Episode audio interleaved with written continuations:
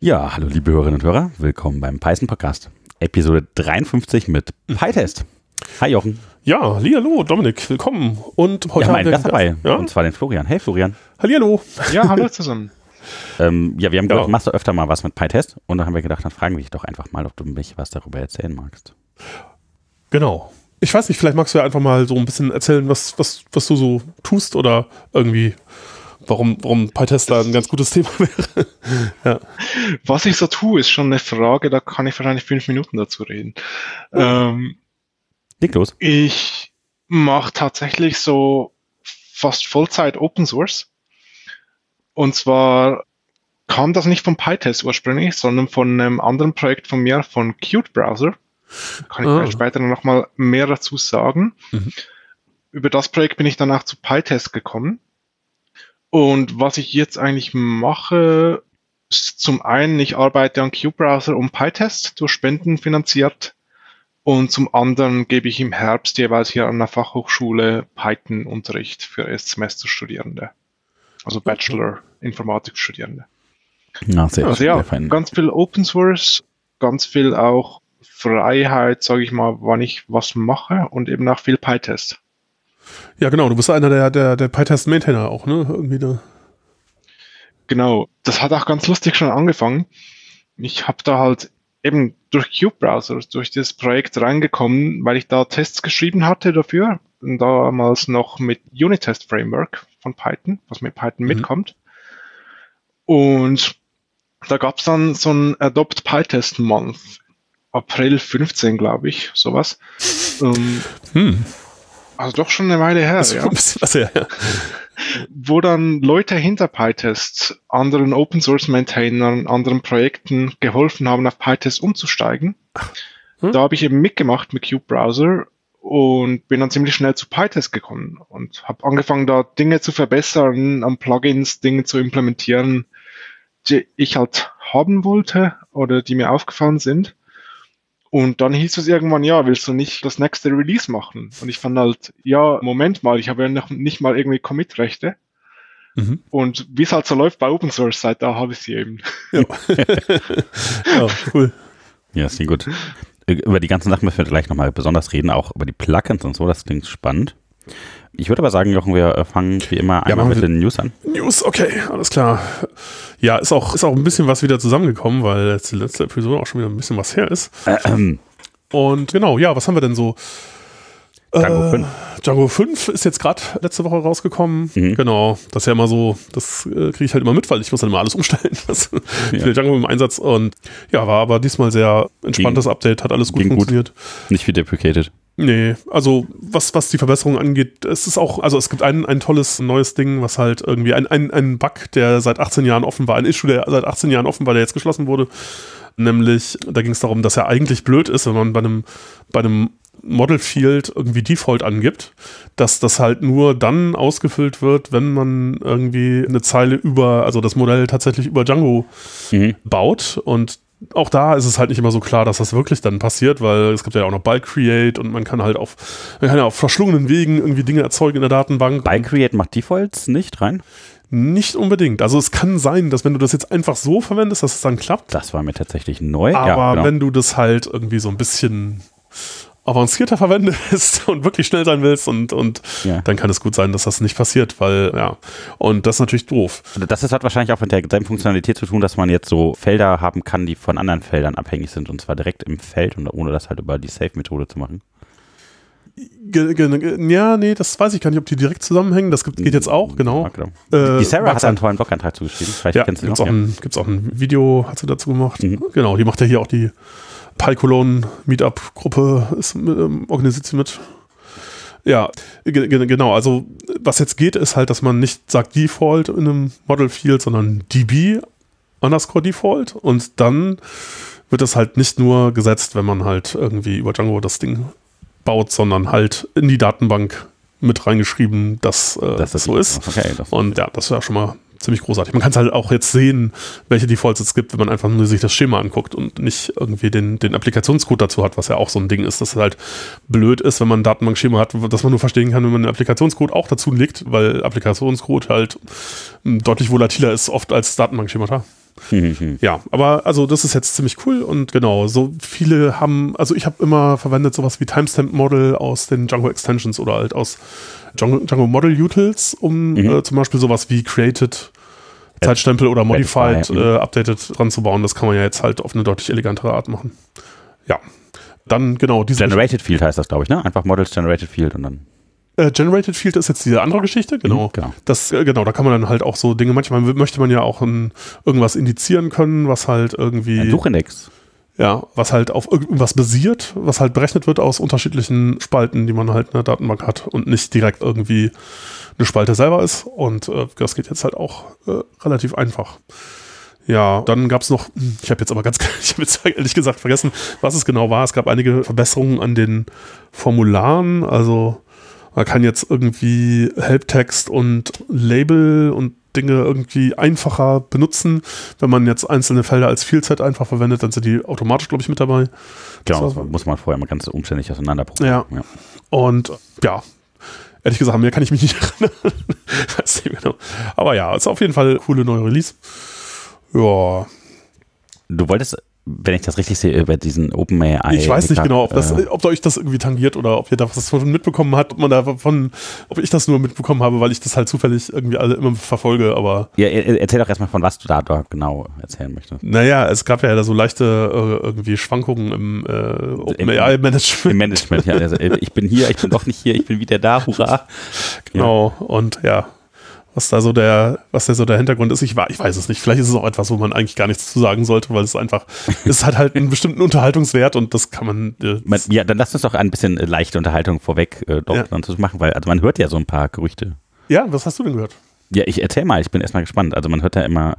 Ich, ich, ich, ich, ich habe ganz viel gehört, ich weiß es aber nicht. Also ich würde denken, dass die, ja, dass der Hauptgrund halt irgendwie darin besteht, dass es halt diese komische Konstruktion gibt, dass OpenAI ja eigentlich Non-Profit-Organisation ist und die kontrolliert halt die kommerzielle Entität, die halt nur deswegen gegründet worden ist, weil man halt diese ChatGPT-Geschichte auch als Produkt irgendwie rausbringen wollte und dann gesagt hat, okay, das können wir nicht im Rahmen von diesem Non-Profit machen, weil das wird einfach zu teuer.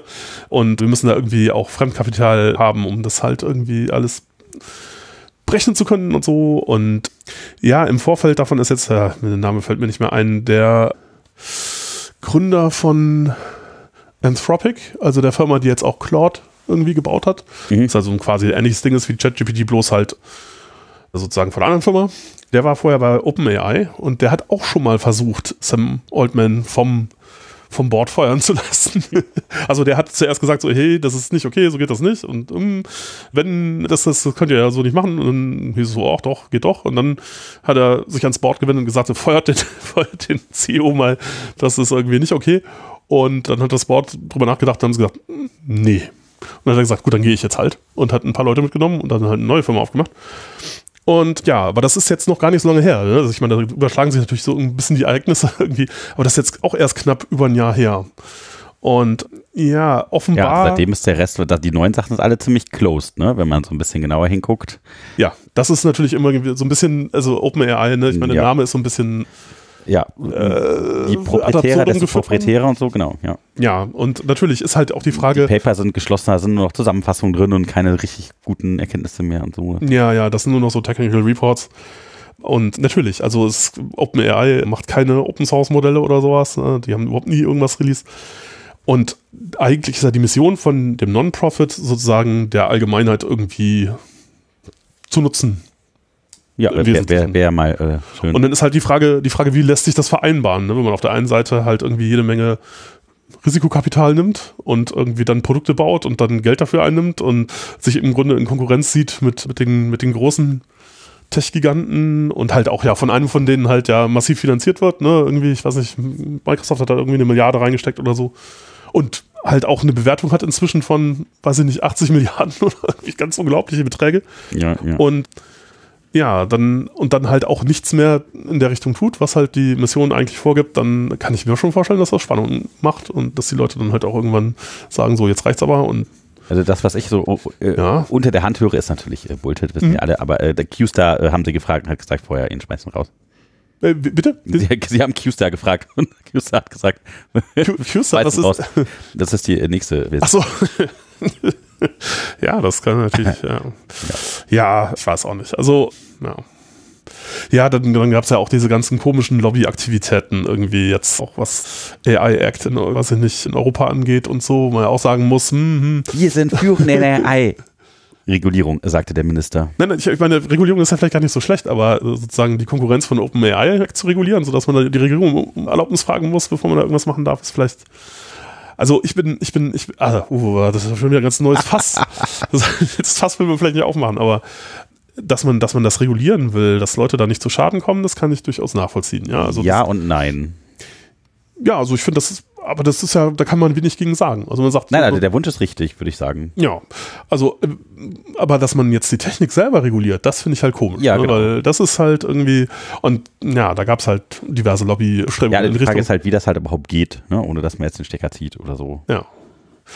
Naja, jedenfalls ist es ja jetzt auch nicht so gekommen. Es ist jetzt die, die Richtlinie, so, oder das ist ja noch nicht unter Dach und Fach. Es ist ja bloß irgendwie sozusagen, es gibt ein Verhaltensergebnis auch irgendwie seit letzter Woche oder sowas, das sagt ja auch im Grunde, ja, im Wesentlichen, wir regulieren halt die Anwendung, aber nicht die Technik selber. Ja, also äh, Transparenz regeln wir halt ganz gut, ne? Nach dem Motto, du musst das Modell halt irgendwie Ja, äh, Open Source halt ist halt explizit ausgenommen. Das ist halt schon mal großartig. Ja. Was halt bedeutet, okay, wenn ich jetzt hingehen will und sag, okay, ich mache hier meine eigene, meine eigene Suchmaschine oder so auf internen Dokumenten, die halt irgendwie besser funktionieren soll, dann äh, muss ich nicht OpenAI fragen, sondern dann kann ich das halt irgendwie selber machen. Kann ich mir ein Lama feintunen oder was auch immer, Mistral oder was auch immer mhm. und kann das halt einfach machen. Und es ist nicht verboten, einfach so. Ja. Also Genau, also schon mal, also im Grunde ist eigentlich alles halbwegs okay. Und Sam Altman ist ja auch wieder zurück zu OpenAI, ist ja auch wieder alles okay. und ich glaube, das mit dem, mit der, mit dem Nutzen für die Gesellschaft, das kriegen sie bestimmt auch noch hin. Äh, ich glaube nicht, dass ihnen da das Geld zu Kopf steigt oder da irgendwie das irgendwas dran machen kann, nein, wenn da jemand nein, eine Milliarde nein, das investiert. Ist überhaupt gar keine das, Gefahr. Das, ist, das ist, glaube ich, kein Problem für die. Nein, die, niemals. Warum sollte denn niemals irgendwie sich jemand korrumpieren lassen? Ja, also, nee, nee. Ja. Ja, und ich meine, das Board hat ja schon gezeigt, dass sie da irgendwie absolut in der Lage sind, auch das zu kontrollieren und durchzusetzen, wenn sie finden, dass das nicht okay ist.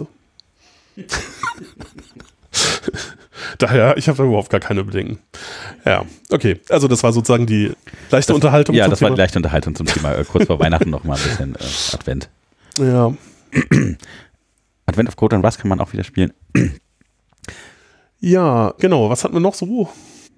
News. Ja, oh, ich, du hast noch eine wichtige News. Naja, für wichtig, Python. Äh, für Python. Ja. Äh, ja. Gill Removal. Genau, Gill Removal ist beschlossene Sache. Wer sich dafür interessiert, es gibt da einen schönen, es gibt einen neuen Podcast. Ich mhm, weiß auch nicht, ob wir den schon erwähnt hatten.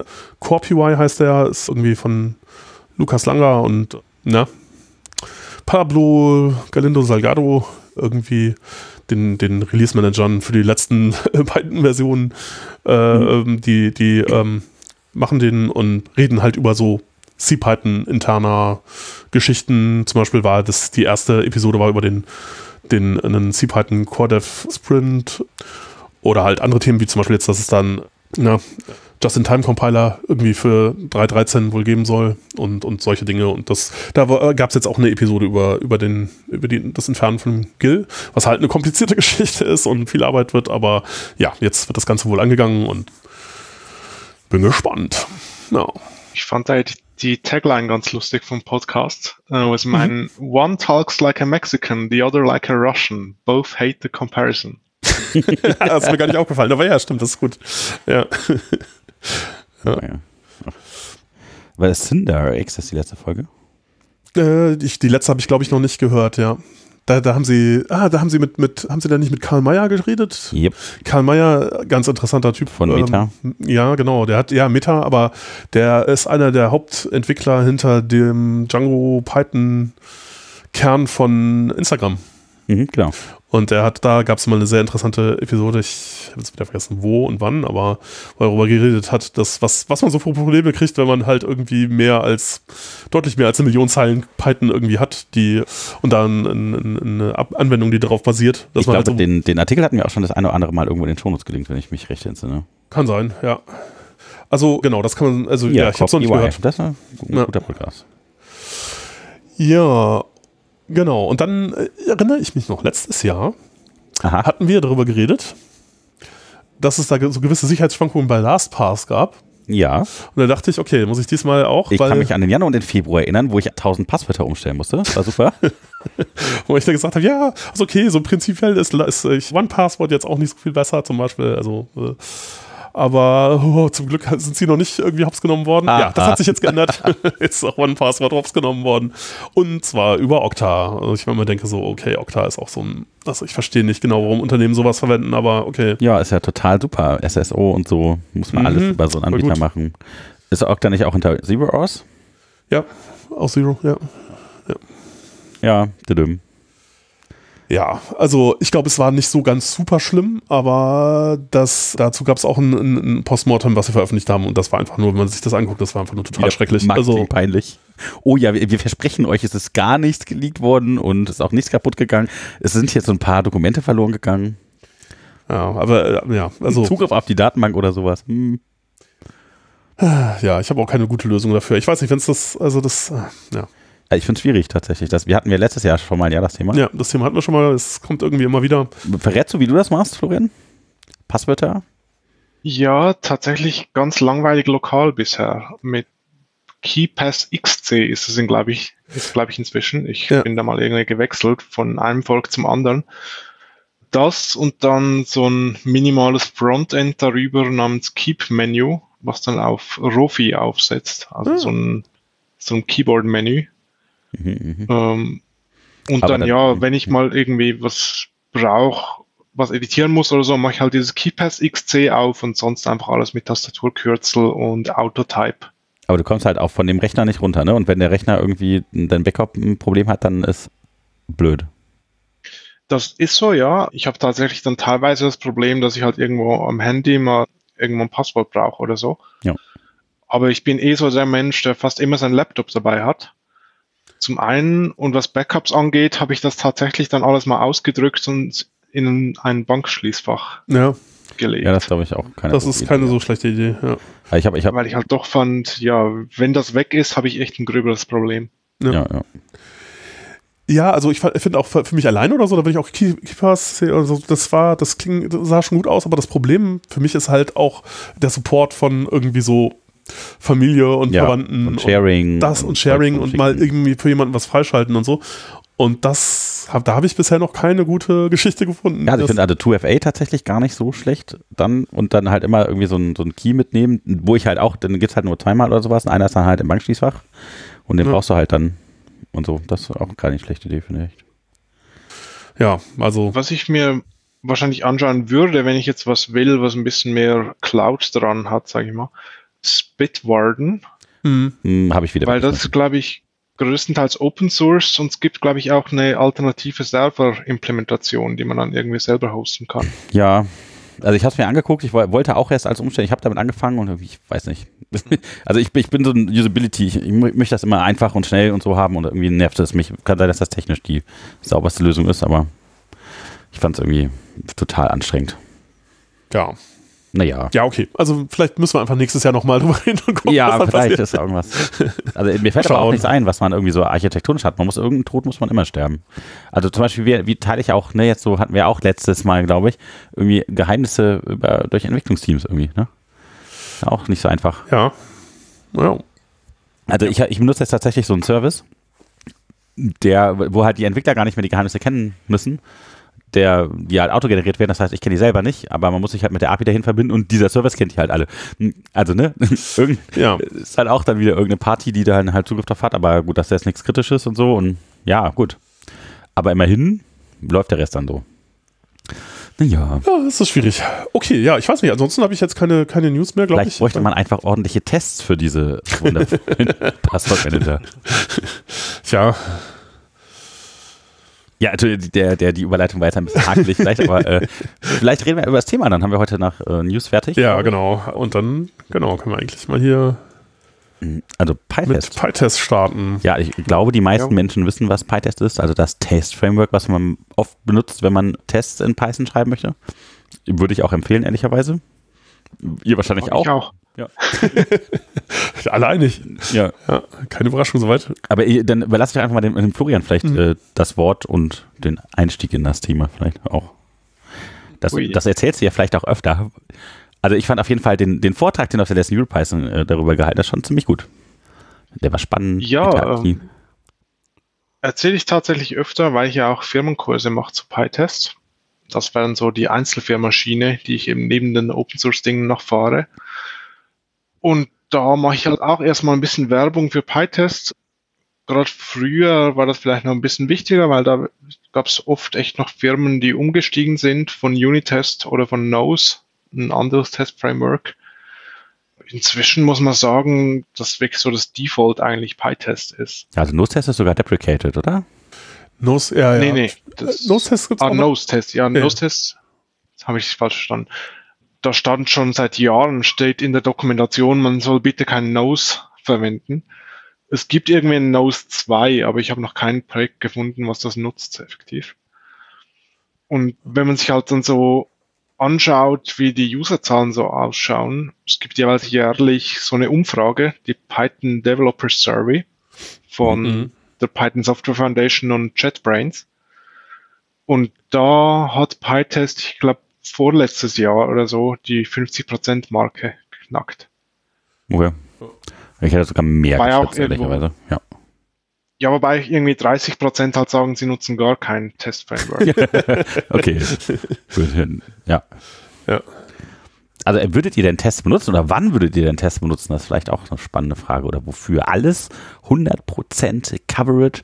Jeder Commit, der die Coverage reduziert, wird automatisch nicht durch den Commit-Hook durchgelassen? Oder gibt es da unterschiedliche Ansichten? Ich habe tatsächlich ein Projekt jetzt, wo ich das versuche ähm, für das Modul, was ich eben an der Fachhochschule unterrichte, da habe ich pro Jahr irgendwo 100 Studierende und das Modul heißt Automatisierung mit Python. Und ich habe dann eben halt auch meine Arbeit hinter dem Modul so ein bisschen automatisiert, zumindest so der langweilige Teil, also irgendwie Noten dann ausrechnen und E-Mails verschicken mit der Notenaufschlüsselung und sowas. Und da bin ich jetzt dran, das alles ein bisschen zu refactoren und für den neuen Teil quasi, was refactored ist, auch wirklich 100% Test Coverage zu haben. Weil ich halt finde, ja, ich berechne da irgendwie Zeugnisnoten und so, das muss halt schon irgendwie keine Bugs haben, idealerweise. Also ich finde auch, also so hm. kritische Teile der Infrastruktur sind ganz gut, wenn man die testet. Also sowas wie Authentifizierung, Autorisierung oder sowas sollte man schon irgendwo mal gucken, dass das stimmt. So die kritische Business-Logik ja. Also weiß ich, also jede Einzeiler-Funktion, weiß ich jetzt nicht. Ja, es, es, gibt ja Leute, die diesen Standpunkt vertreten und sagen, naja gut, wenn man, wenn man anfängt, über solche, Dis, solche Zahlen zu diskutieren, dann macht man eigentlich nur 100% Sinn. Mhm. Aber ich weiß auch nicht, ob das jetzt optimal ist für alle. Also ich habe auch, ich habe, ich habe es für ein Projekt habe ich das auch gemacht, weil einfach ich das mal machen wollte. Aber ob das jetzt nötig wäre, weiß ich nicht. Und äh, ja, es wird schon anstrengend. Also gerade wenn man dann ja. externe Komponenten drin hat. Ja, ja irgendwie ja, oder genau. GUI, eine GUI-Applikation schreibt oder so, dann, dann wird es schon schwierig irgendwann. Ja, genau. Ja. Also welche Enden muss man danach testen? Ne? Also ich finde ja da tatsächlich auch vielleicht jetzt direkt an dem Zeitpunkt TDD ganz interessant. Also dass man mit den Tests anfängt, die zu schreiben. Es ist nicht immer ganz einfach, weil man muss dann schon relativ genau wissen, was man machen will. Und wenn man das nicht weiß, dann baut man halt Tests, die man hinterher wieder wegschmeißen kann, was dann die doppelte und dreifache Arbeit macht. Aber wenn man halt irgendwie schon ein gutes Konzept hat, dann erst Tests dafür zu schreiben, wie das aussehen sollte und dann die Implementierung, das führt halt dazu, dass die dann auch tatsächlich funktioniert, ja. Wenn man sich so Gedanken dazu gemacht hat, wo so die Haken und Stellen sind, die ineinander greifen sollen. Ja. Äh. Macht ihr das auch mal manchmal? Ich mache es ganz gerne bei Box. Wenn ich halt ja. irgendwann einen Bug-Report kriege, dass ich erstmal einen Test dafür schreibe. Mhm. Zumindest so ab dem Punkt, wo ich das einmal manuell reproduziert habe weil wenn ich den Bug fixe, werde ich das eh schon ein paar Mal reproduzieren müssen und dann mache ich mir halt effektiv das Leben leichter. Ja, also genau, also ich würde auch sagen, also Fix ist immer Test. Ja. Genau. So bei einer Library kann ich es mir auch noch vorstellen.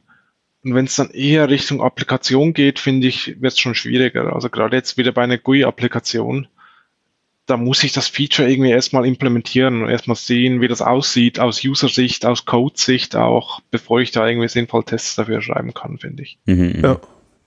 Das klingt sehr vernünftig, würde ich, würde ich, würde ich ganz, würde ich ganz genauso sehen. Also ich mache auch TDD manchmal, aber gerade eben auch so bei Web-Applikationen entwickle ich oft, also oft ist es ja so, man fängt mit irgendwas an oder mir geht das halt so und dann denkt man sich irgendwann, ah nee, das ist einfach keine gute Idee. Und ich, ich mache das auch oft in Notebooks am Anfang. Mhm. Einfach nur, um zu sehen, ob irgendwas geht oder elegant geht. Und wenn es dann nicht geht, dann sage ich so, okay, pff, nee, dann mach ich doch lieber was anderes. Mhm. Und wenn, wenn man da zuerst die Tests schreibt, dann schmeißt man die Tests ja mit weg. Das macht ja irgendwie. Äh, ich habe dann, ich habe dann mal, es gab auf Twitter irgendwie einen Thread, wo dann, weiß ich nicht, Harry Percival, der auch dieses, dieses uh, Obey the Testing Code, äh, der, der Test Buch geschrieben hat für Python, irgendwie meinte, dass Leute doch bitte, bitte mal TDD verwenden sollen und sich mal im Riemen reißen sollen. Und dann werde ich so, ja, ich mache das mal so. Ich weiß nicht, ich habe so das Gefühl, wenn ich zuerst Tests schreiben würde, das wäre totale Verschwendung, weil äh, wenn ich schmeiß dann oft Sachen wieder weg. Warum sollte ich da Tests für Sachen schreiben, die ich wieder? Ja. So, nee, nee, das ist ein Spike, das ist auch TDD, das ist schon okay. okay, na gut. Ja, aber ja, also oft muss man erstmal sehen, ob irgendwas so funktioniert, wie man denkt und dann. Naja, dann also wenn man zum Beispiel die Modelle jetzt noch nicht hat von so einem Problem, ne? Oder die ja, erstmal definieren genau. muss. Also manchmal muss man ja irgendwie Fixtures schreiben dann erstmal, ja. um zu gucken, was denn überhaupt an Datenmodellen, Ja, wie die aussehen sollen und so. Oft lasse ich die Modelle weg und schreibe Ja, gar keine okay. Modelle, sondern ich schreibe erstmal so, dass, ob's, um zu sehen, ob das in, in der UI funktioniert. Das wäre dann Integration-Test. Nee, das, ich schreibe da gar keine. Wie gesagt, an der Stelle kann man noch nicht so gut Text schreiben. Ja. Also wenn ich, wenn ich mit Tests anfangen würde, würde ich ja mit den Tests vielleicht fürs Modell anfangen oder so. Aber wenn ich kein Modell habe, ist halt ein bisschen, Ja, okay. ja. Ich will noch kurz nochmal beim Testing Goat anknüpfen. Äh, mhm. Da hat jemand letztens ganz einen lustigen Thread aufgemacht, wo er fand, ja, er hat mal ChatGPT gefragt, wo das PyTest-Logo herkommt. Mhm. Und ChatGPT meinte dann, ja, ich hätte das designt. äh, ist, ist Quatsch. Ist, ist völliger Quatsch. Äh, das Logo gibt's nämlich schon irgendwie seit dem 2014 und ich bin erst ein Jahr später zu PyTest dazugekommen. Also äh, Ähm, ja, GPT ist, äh, lügt bei Python regelmäßig. Es denkt zum Beispiel auch, dass irgendwelche anderen Menschen den Python-Podcast machen würden, die ich noch nicht gehört habe. Aber hey. Ja, ich habe dann aber tatsächlich mal rumgegraben in den Mailinglist-Archiven Mhm. und rausgefunden, warum das so eine Panflöte ist. Ach, okay, das ist Das interessant. soll nämlich tatsächlich an diesem Testing Goat als Maskottchen auch auf diesem Buch äh, Ah. anknüpfen, Ja. weil Panflöten eben genutzt wurden wohl, um, um Mhm. Ziegen zu, zu herden. Wie sagt man noch, äh, in Deutsch? Äh, zu Äh, hüten. zu hüten, ja, ja. Hm. Ja. Ja, ich, ich fand das mit dem ChatGPT dann ganz witzig. Ich habe danach nochmal so ein bisschen nachgehakt und finde so, nö, das war nicht ich. Und dann meint sie, ja, nee, es tut mir leid, es war Armin Ronacher. Ach so. Und, und da fand ich halt auch, äh, nö. Und da meinte er irgendwas von einem Daniel Urstöger, auch bekannt als Blue Logo, habe ich gesucht, nichts gefunden zu der Person und fand immer noch, nee, kann nicht sein. Und dann fand er immer noch, ja, tut mir wirklich leid und so. Es war von Daniel Haller gemacht, was halt auch nicht stimmt. Mir, ich habe gerade auch nochmal äh, gefragt und mir sagt es, dass es nicht genau weiß, weil das von einem Community-Wettbewerb stammen würde. Ja, dann hast du wahrscheinlich dieses GPT-4-Modell. Hm, nee, das mal das mit dem GPT, das 3.5. Okay, 3.5, ja. interessant. Ja, also äh, ja, das ist halt witzig, weil er sich irgendwie manchmal was aus der Fantasie teilt. ne, ein bisschen. Ja, gut. Sicheres Auftreten bei vollkommener Ahnungslosigkeit. Jochen, was fällt dir dazu ein? Dass mir auf jeden Fall die Panflöte besser gefällt als ein Schäferhund als Logo für PyTest. Ja, die Ja. Panflöte ist super. Ja, was, was, was, was haben wir denn, was haben wir denn so an Dingen, die man da, über die man mal, ja, das würde mich auch mal interessieren. Genau, du machst viele PyTest-Schulungen. Mhm. Geht das überhaupt? Also ich habe irgendwie so ein bisschen, ich mache ich mache auch manchmal Schulungen, auch so Python-Einführungen oder halt auch mal zu spezielleren Themen.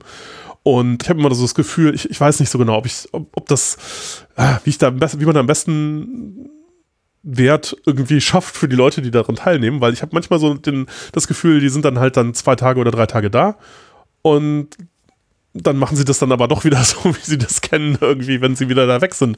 Und gerade bei so Test-Driven Development ist es halt, habe ich das Gefühl, äh, oder, oder überhaupt beim Testen, so ein Ding, wo sich das erst so über die Zeit irgendwie einstellt, wo man das schlecht irgendwie so einmal in, da, so, so musst du das halt machen und dann, sondern es ist mehr so ein Ding, so, ein, so, so eine Wegschmeißen nochmal machen, wegschmeißen nochmal machen, ja, wegschmeißen oder nochmal muss machen. sich halt da so ein bisschen dran gewöhnen und das muss halt über eine längere Zeit äh, irgendwie passieren und ich habe da noch nicht so einen Dreh gefunden, wie man das am besten vermitteln kann. Ja, ich sag, an sich sage ich das den Leuten schon auch so, es ist auch irgendwie viel Erfahrung dahinter, die kann ich euch nicht abnehmen. Ja. Aber ich kann euch halt erstmal die Werkzeuge in die Hand geben und euch einfach mal zeigen, was kann man an sich vielleicht eher ein bisschen abstrakter mit PyTest überhaupt machen. Was sind so die Möglichkeiten? Wie man die dann anwendet auf die konkrete Fälle, die die Leute da haben, steht dann teilweise schon nochmal ein bisschen auf einem anderen Blatt. Aber ich finde schon ganz nützlich, dass die Leute halt sehen, was gibt's denn überhaupt. Ja, da habe ich vielleicht noch eine kurze Geschichte auch, wie das mit diesen Trainings angefangen hat. Ja. Das war nämlich auch ganz witzig. Das war, als ich PyTest erst ein paar Monate gebraucht habe, auch noch irgendwie im 2015. Und zwar zu EuroPython da in Bilbao, also Spanien. Da wurde ich von Holger Krekel, also nicht ich, aber Holger Krekel, also so der mhm. Vater von PyTest, der hat halt auf der Mailingliste gefragt, ob jemand dieses Training übernehmen kann an der EuroPython, weil er war irgendwie verhindert kurzfristig und es hat sich dann niemand gemeldet und ich fand halt so, ja, hm, es ist irgendwie Material da, Spanien klingt auch irgendwie toll, ich war noch nie auf irgendwie einer Python-Konferenz. Ja, machen wir. Dann im gleichen Jahr noch auch das erste Firmentraining dann von ihm übernommen, weil er eh langsam aufgehört hat mit PyTest und zu anderen Projekten übergegangen ist und seit da dann basierend auf seinen Materialien das halt immer weiterentwickelt. Das klingt aber gut. Das klingt gut. Ja, also da sind da viele interessante Sachen und ich würde auch die einzelnen auch nochmal vielleicht kurz anschneiden, das mal so ein bisschen drüber erklären. Für die Menschen, die das noch nicht so kennen. Wollen wir uns eine Struktur geben, wie wir anfangen? Weiß ich noch mal reden, wie man Flash Pictures am besten macht oder was das überhaupt ist oder ob man die braucht oder wie man die baut oder und dann irgendwann vielleicht mhm. über diese ganzen Plugins oder so ja, ein paar extra Sachen geht. Es gibt ja wunderschöne Sachen, die, also die ich auch am Anfang nicht kannte. Das letzte, was ich, äh, wo ich erst mich so ein bisschen gesträubt hatte, war irgendwie Hypothesis. Das habe ich dann durch deine Veranstaltung, lieber Florian, nochmal dann eingebaut und war überrascht, dass ich, äh, also was heißt überrascht, aber ich habe noch so ein paar Bugs angefressen, dann so, oh, die habe ich jetzt noch nicht gesehen. Und ja, da kommt man so ein bisschen auch an die Grenzen dessen, was Python so kann. Und ja, ich weiß nicht, wo würdest du denn anfangen? Bei PyTest? Ich würde, glaube ich, würd, glaub ich, jetzt tatsächlich nicht generell bei PyTest, aber ich würde noch mal kurz gerne bei Coverage einhaken, mhm. weil mhm. das Thema schon gehabt haben und vielleicht nicht alle wissen, was das eigentlich ist. Da frage ich jeweils auch so rum bei den Firmenkursen und oft so viele Leute fanden, ja, nee, das machen sie eigentlich nicht, dass sie irgendwie Coverage messen. Mhm. Da geht es darum, dass man sich ganz einfach anschaut, welche Zeilen von meinem Code wurden von meinen Tests ausgeführt.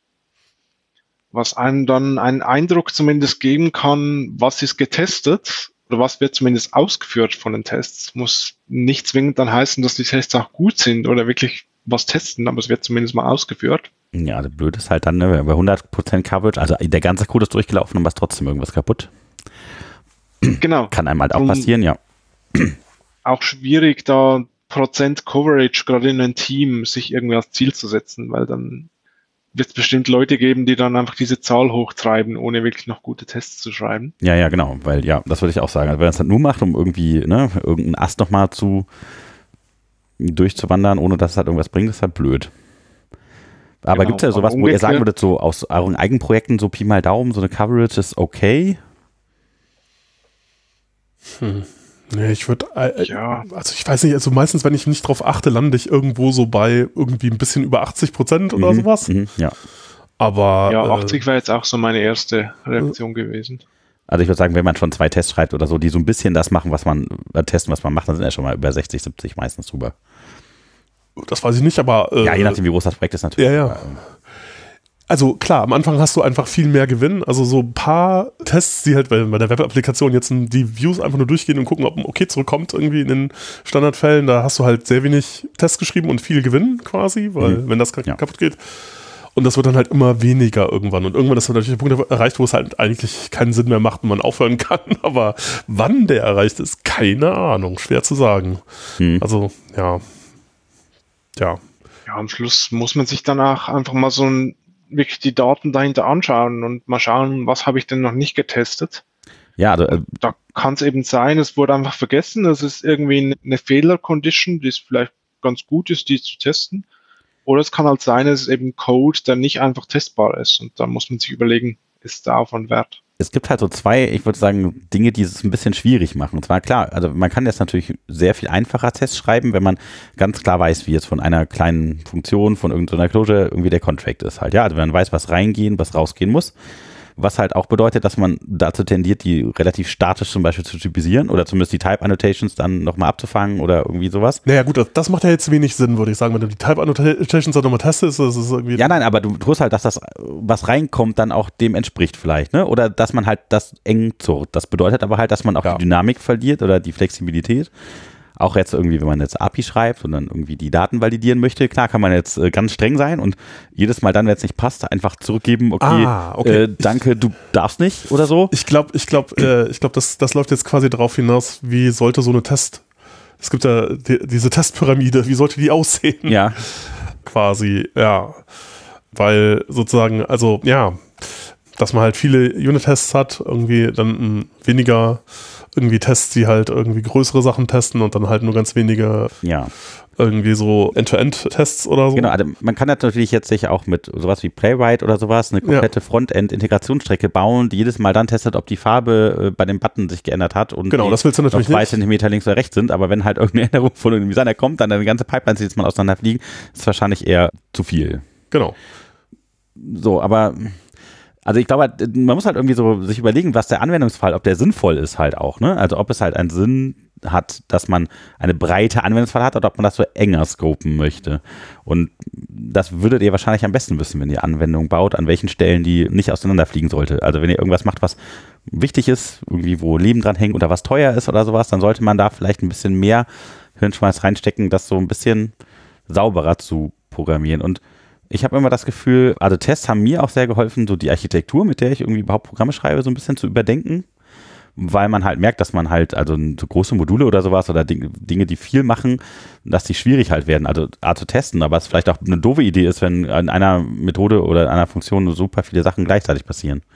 Und solche Dinge. Und ja, und da, also da kommen wir halt auch wieder zu Coverage, ne? Wenn man halt so viel Zeugs hat, was passiert, auf einmal passiert, also ein bisschen sich so von diesem ein Ding für eine Sache Prinzip verabschiedet, dann wird das halt auch relativ schwierig zu testen dann, ja. Oder überhaupt dann so hinzukommen, dass die Sachen so passieren oder dass man die Bugs dann findet oder ja, aber ich, ich, ich fürchte, man kann nicht einfach sagen, man muss das jetzt so machen und dann ist, ist halt, weil das sind so widerstreitende Dinge ja, und ja. so Trade-offs. Also ich, ich würde ja, ich würde ja auch zustimmen, äh, genau, das ist halt, äh, also das ist auch etwas, was beim Testen, was ich gut finde, dass man halt irgendwie so ein bisschen in die Richtung gedrängt wird, sich darüber Gedanken zu machen, wie man Sachen halt so hinschreibt, dass man sie gut testen kann. Und irgendwann hat man das dann halt auch so ein bisschen verinnerlicht, dass man weiß man schon, wie, wie man am besten Dinge so hinschreibt, dass hinter halt die Tests sehr, sehr, sehr einfach hinzuschreiben sind. Und wenn, wenn das nicht geht, dann ist das halt auch einfach nichts, was man halt so, so schreiben sollte wahrscheinlich. Auf der anderen Seite, also ist es halt auch so, ist es halt, wäre es halt schön oder elegant von der Architektur her, wenn man jetzt halt eher schmale und tiefe Funktionen hat. Mhm. Ja, also sozusagen, aber die sind halt schwer zu testen, auch unter Umständen. Also es ist nicht unbedingt, also du kannst natürlich auch viele Funktionen, also, also dass es etwas super zu testen ist, muss jetzt nicht unbedingt bedeuten, dass es halt auch total elegant ist, zum Beispiel äh, zu verwenden. Mhm. Also es kann sein, dass zum Beispiel, nehmen wir mal an, ein Beispiel für eine sehr schlechte API, die, die, die ganze Java-File irgendwie Buffered Reader, irgendwas, sonst was API. Also es, ich könnte mir vorstellen, dass das relativ einfach zu testen ist, aber es ist halt ein Albtraum, das zu benutzen. Und die, nehmen wir an, ja, Unix-File-API oder halt auch irgendwie, keine Ahnung, Requests-API in Python, die ist halt schön, weil die ist halt schmal und tief. Aber ich könnte mir vorstellen, dass Requests zu testen eventuell ziemlicher, ziemlicher Schmerz ist. Hm es hängt halt davon ab, was sein Anwendungsfall ist. Ob das jetzt, also wenn, wenn du sagst jetzt irgendwie, das ist eine interne Funktion und da ist es schön, wenn man die einfach testen kann, dann macht es halt Sinn, das vielleicht so zu machen. Aber wenn, wenn das jetzt was ist, was nach außen geht, wo, wo User dann halt den Schmerz haben, dass du es einfach te zu testen hast, ja, dann genau, muss ja, man sagen, na, nee, dann muss es halt für User einfach zu verwenden sein. Und wenn das halt bedeutet, dass es schmerzhaft ist, das zu testen, dann ist es halt so, weil wichtiger ist an der Stelle die User Experience. Also es hängt halt davon, kommt halt drauf an, denke ich. Ja. ja, um auch vielleicht nochmal bei dieser Testing Pyramid einzuhängen. Mhm. Ich finde da immer so, finde das ein bisschen zu kurz gedacht. Also es kommt halt immer sehr darauf an, was man testet und man soll sich halt zu den Vor- und Nachteilen von diesen Größen, sage ich mal, von Tests bewusst sein. Aber ich finde jetzt nicht, man kann immer sagen, dass die eine Art ist besser wie die andere Art. Ja. ja. Also wenn ich jetzt ein Command-Line-Tool teste, bietet es sich vielleicht an, da eher End-to-End-Tests zu schreiben, weil ich dann wirklich auch den Output und so testen kann. Und eher sparsam so für, für einzelne Funktionen Unit-Tests zu schreiben. No. Oder auch, ich bin viel auch jetzt bei Firmen für die Kurse, die eigentlich gar keinen Python-Code mit PyTest testen. Das fand ich auch ganz spannend. Ja, ja, das ist auch total interessant. Sondern die beispielsweise Waschmaschinen mit PyTest testen. Also da halt eine Waschmaschine haben, wo deren Firmware drauf läuft, läuft und die wollen sie halt testen. Und wollen halt dazu PyTest nutzen, weil es eben zusammen mit Python ein relativ einfaches und flexibles Werkzeug darstellt. Gucken, ob noch alles geht. Wenn man die richtigen Knöpfe drückt und das richtige Programm läuft. Ja, und die Tests sind halt Sowas, einfach genau. zu schreiben. Ja. ja, ja, das ist eine gute Idee. Ja. Oder bei einem Kunden von mir, da, um vielleicht dann gleich die Überleitung zu den Fixtures zu machen an der Stelle. Ja, ja. Die nutzen eine PyTest-Fixture, um eine Klimakammer anzusteuern. Hm. Die haben so, so eine Klimakammer mit Elektronik drin und sagen dann halt über eine PyTest-Fixture, heiz mir das jetzt auf auf 30 Grad und dann lasse ich da meine, meine System-Tests für dieses Gerät laufen. Oha. Wo auch wieder halt alles andere als Python-Code getestet wird. Ja. Ja, spannend, ne? wenn man halt wirklich das mit in die Realität überträgt und quasi auch seine Hardware damit steuert, um die Testumgebung außerhalb des Rechners aufzubauen oder halt aufzuheizen. Ja? Stimmen die Parameter, machen die das, was sie sollen? Das ist, ja. Und jetzt habe ich das vergessen, was ich eigentlich sagen wollte. Äh, nämlich, Fixtures, äh, ähm, Fixtures. Das auch, aber vorher noch, also. was eigentlich mein Punkt war. Da hat man ja dann gar keine Wahl, welche Größen von Tests man schreiben will. Also da schreibt man fast gezwungenermaßen dann eben System-Tests oder so End-to-End-Tests. Mhm. Und kann ja nicht mehr wirklich einzelne Funktionen dieses Geräts, also jetzt im Sinne eines Unit-Tests, testen. Mhm, mh. Ja, im Grunde ist das ja auch schon so, wenn man, wenn man PyTest zum, zum Schreiben von End-to-End-Tests, was man ja auch machen kann, verwendet, wie zum Beispiel mit, mit PyTest Playwright oder so, dann da ist ja auch eigentlich jeder äh, Test im Grunde mehr oder weniger, muss halt den, den Browser aufmachen, dann da irgendwo hin und dann, ne, ja. Ja. Ja, aber von daher finde ich so dieses Testing Pyramid, ich meine, die Idee ist ja auch steinalt, muss ja, man dazu sagen. Finde ich mit Vorsicht zu genießen. Dann aber vielleicht tatsächlich dazu zu Fixtures und was Fixtures sind und wie man die baut oder macht ihr das mit Factories oder macht ihr das ohne Factories oder sind Factories doof oder gibt es ja so verschiedene Sachen und also was sind überhaupt Fixtures und ja, also vielleicht so fertige Dinge, die so tun, als wären sie etwas, was das Programm normalerweise kann. Das war jetzt ein bisschen abstrakt. Ich weiß nicht, gibt es ein einfaches Beispiel? Also wenn wir mit einem normalen Web-Client zum Beispiel arbeiten würden, dann wird halt eine Vektor der User und eine, ein Client und dann guckt man, wie das interagiert oder wie baut Ja, am Schluss ist eine Fixture im Prinzip einfach eine Funktion, die als PyTest-Fixture äh, markiert ist oder dekoriert ist. Und diese Fixture kann entweder irgendwelche Setup-Schritte vornehmen für einen Test und oder irgendwelche Objekte für den Test bereitstellen. Das heißt, das kann jetzt sein, wenn ich irgendwo eine Config-Klasse habe, vielleicht in meinem Code, dann habe ich vielleicht in meinen Tests eben eine Config-Fixture, was mir eine sinnvoll konfigurierte Instanz gibt von dieser Config-Klasse. Oder in den Trainings habe ich das Beispiel von so einem RPN-Calculator, den ich testen will. Der nimmt dann auch eine Config als Argument und sowas. Und damit ich einfach nur die Instanzierung von diesem RPN Calculator, also einfach ein, Taschenrechner im Prinzip in Python geschrieben, damit ich das nicht copy-pasten muss in jedem Test, mache ich mir eben so eine Fixture-Funktion, wo ich das alles aufsetze, zurückgebe und Tests können dann diese Fixture eben nutzen. Mit dem Ziel eben so diese Setup-Schritte schön zu isolieren aus den Testfunktionen. Also man baut sich quasi das Objekt, das die API bereitstellt, einmal irgendwie mit den Parametern nach, wie man sie in echt auch gerne hätte. um die dann in dem Test benutzen zu können, zu gucken, ob die Ergebnisse, die man erwartet, dem entsprechen, was man möchte. Genau. Ja, schwierig, das jetzt so in ein paar Sätze zu fassen. Ja, ja ich finde das auch sehr abstrakt halt. Also wenn man das also nicht sieht, dann wird das relativ klar. Die Spezialität bei PyTest Fixtures ist halt, dass die so, dass es also diese magische Dependency Injection gibt, sodass man halt einfach nur den Namen der Fixture in die Parameter vom Test, Test schreibt genau. und dann, dann, das automatisch ausgeführt Genau, dafür schreibt man die Funktion ja quasi in Conf-Test einfach rein. Da, ja, nö, musst du nicht. Ja, aber auch Kannst das ist schon, ja, genau, aber auch gute Frage, ist das eine gute Idee und so? Hängt davon ab. Aber ist halt, also ich, ich weiß auch nicht, ob man das heute nochmal machen würde, wenn man das nochmal designt, weil das ist schon sehr magisch. Und ich meine, ansonsten hat man ja, wenn man jetzt eine Funktion einfach aufrufen würde oder so, haben wir auch Support in der IDE, dass man draufklicken kann und landet dann da. Mhm. Das ist ja jetzt, also bei PyCharm geht das zum Beispiel, dass man halt auf einfach eine, auf, auf eine Fixture in PyTest klickt und dann halt bei dem im richtigen Code landet. Aber das ist halt äh, natürlich irgendwie nur dadurch, dass da jemand die Arbeit investiert hat, irgendwie das parsen zu können und so. Also das wird wahrscheinlich nicht überall funktionieren.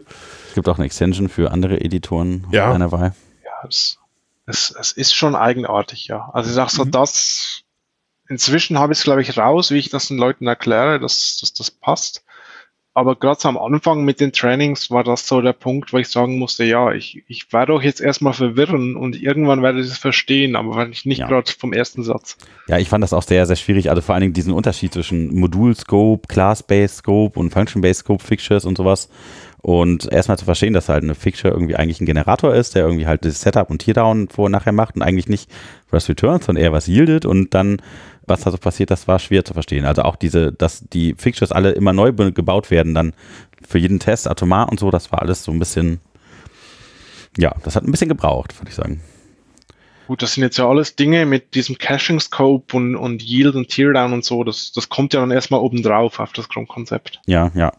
Also um, um Fixtures an sich erstmal zu verstehen, kann man das, glaube ich, das meiste davon weglassen. Ja, ich glaube, meistens fällt man halt irgendwie direkt rüber und man, die machen halt dann irgendwelche Dinge, die man nicht erwartet und da kann man sich also schon ein bisschen mit in den Fuß schießen. Also ich würde auch empfehlen, also nicht am Anfang zu viel komplexe Tests da zu schreiben, sondern vielleicht erstmal einen kleinen oder ein, zwei kleine und halt einfache Objekte einzugeben, wo man halt guckt, wie die zusammenhängen zum Beispiel oder was die tun. Oh. Also weil ich, was ich halt hinterher wirklich schwierig finde, ist dann Objekte zu erzeugen oder viele Objekte oder halt dann, man kann was halt auch sehr schön ist, was Florian auch gut gezeigt hat, ist irgendwie Parametrisierung mit beispielsweise Data Clusters oder sowas. Mhm. Dass man halt tatsächlich eine Plethora 100 verschiedene Dinge erstellt, automatisiert erzeugt an, an Tests, die die verschiedenen Edge Cases seiner Fälle dann halt auch beinhalten und man halt dann die Logik testen kann, ob sie da halt da noch reißt. Ohne jetzt direkt auf Hypothesis zu gehen, halt Hypothesis testet nochmal, also mit zufälligen Fixtures, wenn ich das richtig verstehe, ja, oder Zufallswerten für Dinge in den Fixtures. Ja, vielleicht noch kurz zur Parametrisierung. Wenn ich mir jetzt PyTest anschauen würde mal so die erste Testfunktion geschrieben habe, wäre das sicherlich so eines der ersten Dinge, das ich anschauen würde. Ist auch eines der ersten Dinge dann in meinem Training. Weil das, finde ich, es halt echt einfach macht, ziemlich viel abzudecken.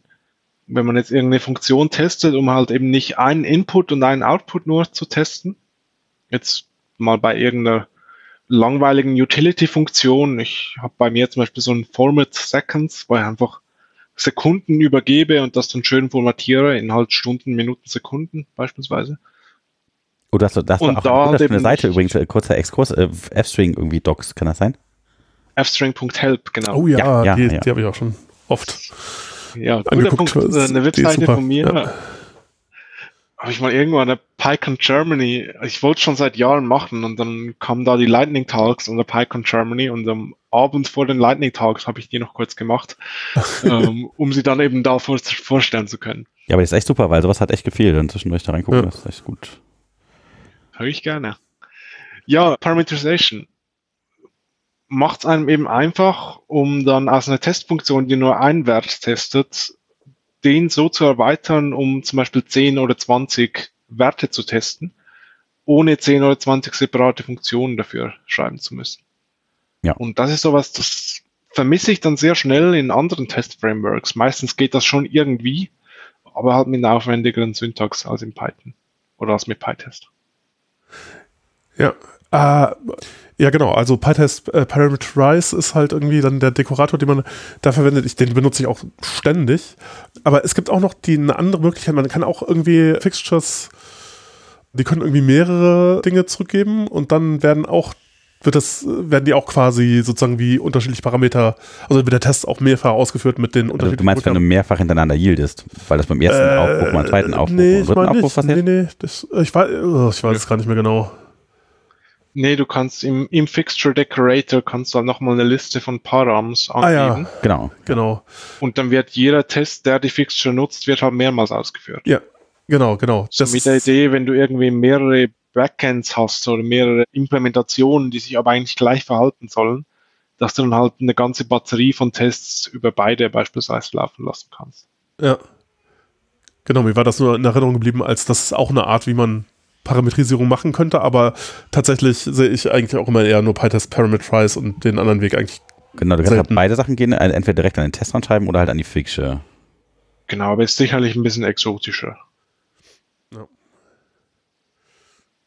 Ja, das, das ist halt ganz nützlich, ne? Für, gerade für das Teardown. Also die Frage ist halt, nutzt ihr irgendwie sowas wie Fa- Factories oder sowas? Also, dass man dann Objekte zusammenbaut, ja, man könnte ja eine, eine Factory schreiben, um einen User zu erzeugen, was da alles rein muss, der dann zum Beispiel Defaults enthält. Da habe ich einen äh, schönen Blog-Eintrag zugesehen, wie man also das ordentlich machen soll.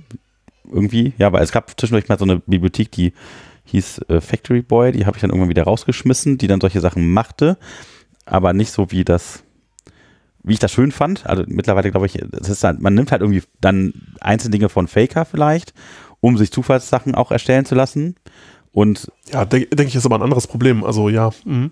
und dann baut halt dann diese Funktion halt dann ne, zufällig Objekte zusammen und dann könnte man zum Beispiel sagen, äh, parametrisiere das mal für, keine Ahnung, 10 oder 20 zufällige Nutzer in, aus so einem aus so einer Factory heraus und benutzt sie halt einfach mal. Was die Tests natürlich nicht ganz so reproduzierbar macht vielleicht, aber vielleicht dann halt auch doch, je nachdem, wie man das halt festgelegt hat. Das ist, wäre halt dann interessant, wie oft man das laufen lässt, um zu gucken, ist das Ergebnis immer gleich? Hat man einen Spezialfall, wo es nicht passt? Hat man einen Fehler in der Factory gebaut? Nimmt man vielleicht sogar die Factory später auch für den eigentlichen Programmcode, um dann wirklich was Neues zu erzeugen? Ja, ich weiß jetzt nicht, wie sinnvoll ich das halte. Also so gezielt sowas zu nutzen, wie jetzt auch Hypothesis, äh, was wir sicherlich Mhm. noch darauf sprechen. Also Jochen runzelt darüber auch sprechen kurz die werden. Stirn. Ja, ich, ich habe sowas, Ähm. sowas äh, Fa- Factory Boy und sowas früher mal verwendet, aber ich mache das eigentlich inzwischen nicht mehr. Ich habe Ja, auch die, ja. mach noch kurz fertig. Ja, ja, also ich, also einfach deswegen, weil ich finde, das macht einfach zu viel Magie mit irgendwelchen, das ist ja dann auch wieder so Dekoratoren für die Para, für, also und ich weiß gar nicht, ob, man- ob diese Magie so viel bringt. Also das ist mal so, das Verhältnis von wie viel Magie ist da und wie schwer ist das zu verstehen im Verhältnis zu wie viel Nutzen bringt, das ist für mich jetzt inzwischen nicht mehr so also diese, diese Relation ist nicht so, dass ich sagen würde, das ist total sinnvoll, das zu verwenden, sondern ich denke mir eher so, inzwischen ist halt auch irgendwie, wenn man halt ordentliche Funktionen, die solche Daten generieren, schreibt, halt auch mit entsprechend benannten, weiß ich nicht, Keyword-Only-Argumenten oder so, dann ist das eigentlich mal die bessere Variante. Und ich habe auch oft jetzt in, in Projekten inzwischen sowas wie so ein, so ein Dev-Data-Modul oder so, wo ich mir halt Daten für bestimmte, und das, das brauche ich halt nicht nur für Tests, sondern halt auch einfach, um Applikationen gezielt in bestimmte Zustände versetzen zu können, um halt zum Beispiel irgendwas zeigen zu können oder so, dass ich halt mir für diese Fälle, die ich dann habe, halt immer irgendwie sowas schreibe, wo ich dann einfach nur eine Funktion aufrufe, ich sagen kann, okay, versetz meinen Applikationszustand mal in dieses, also meine Applikation mal in diesen Zustand, damit ich irgendwas demonstrieren kann. Und das kann ich dann halt auch für Tests verwenden. Das heißt, sozusagen dieses Generieren von diesen Daten oder so ist schon in meiner Applikation drin und das benutze ich dann in den Tests halt auch. Und ich benutze eigentlich sowas wie Factory Boy und sowas gar nicht mehr. Ich habe gerade den Blogartikel gefunden, den ich ähm, meinte. Zu den von Luke Plant? Luke Plant, genau. Ja, okay. Ja, der ist gut. Ja, und der, so ähnlich habe ich das auch dann, glaube ich, versucht umzubauen. Ja.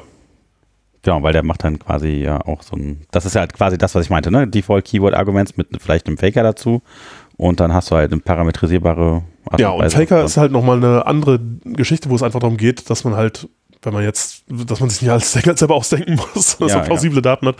Okay, ja, da, Genau, das du, macht kann, schon du Sinn. kannst Faker auch Also, den Seed mitgeben zum Beispiel, ja, und dann ja, kannst du halt dann ist es immer gleich. Ja, genau. ja. Äh, genau. Ja, vielleicht wäre das jetzt gerade der Punkt, um noch was zur Hypothesis zu sagen. Ja, klingt gut. Das ist ein Projekt, was erstmal nicht viel mit PyTest zu tun hat, aber sich halt doch gut im PyTest integriert. Zu sogenannten Property-Based Testing. Man kann sich das so ein bisschen wie ein Fuzzer vorstellen, was also Zufallsdaten generiert. Ja, man kann mir zum Beispiel sagen, gib mir irgendeinen Integer, ne? Und dann nimmt er alle, die er finden kann.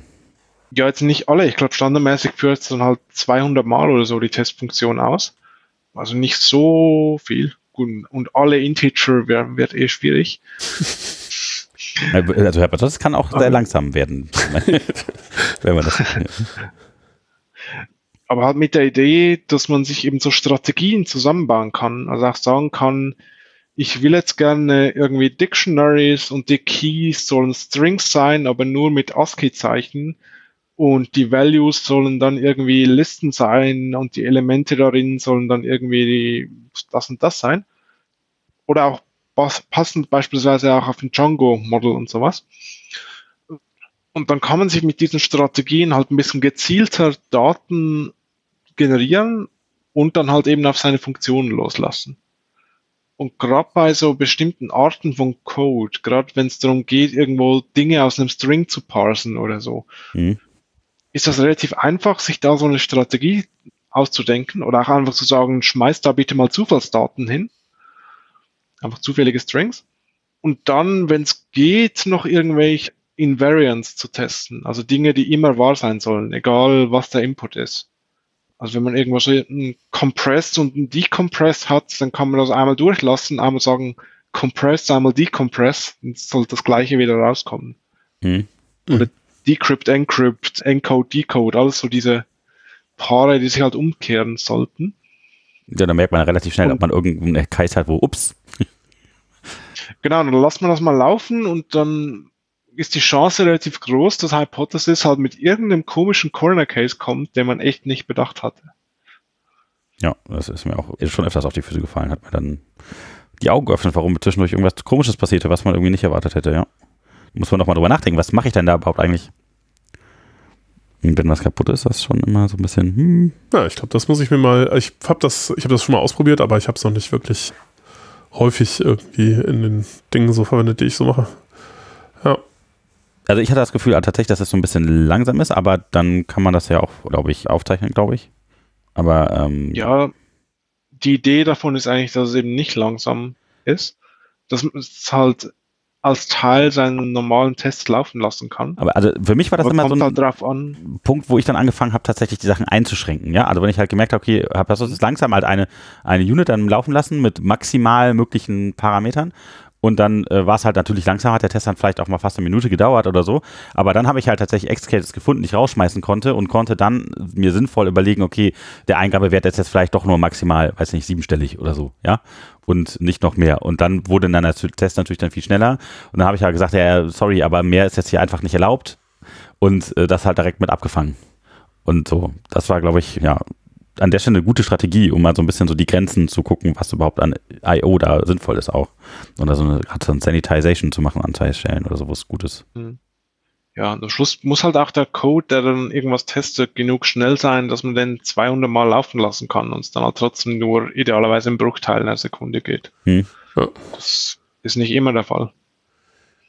Ja, ja, das, das ist auch so ein, so ein interessantes Thema, finde ich. Also schnelle, also ich mag das sehr gern, wenn Tests halbwegs schnell durchlaufen. Ich finde das immer sehr frustrierend, wenn Projekte so, wenn das so, wenn die Tests so ewig brauchen, weil das halt auch macht das Entwickeln irgendwie echt langsam. Ja, also idealerweise halt ein, zwei Sekunden nebenbei in der IDE, dann kann man die dann parallel laufen lassen und sieht direkt, wenn man irgendwas kaputt gemacht hat.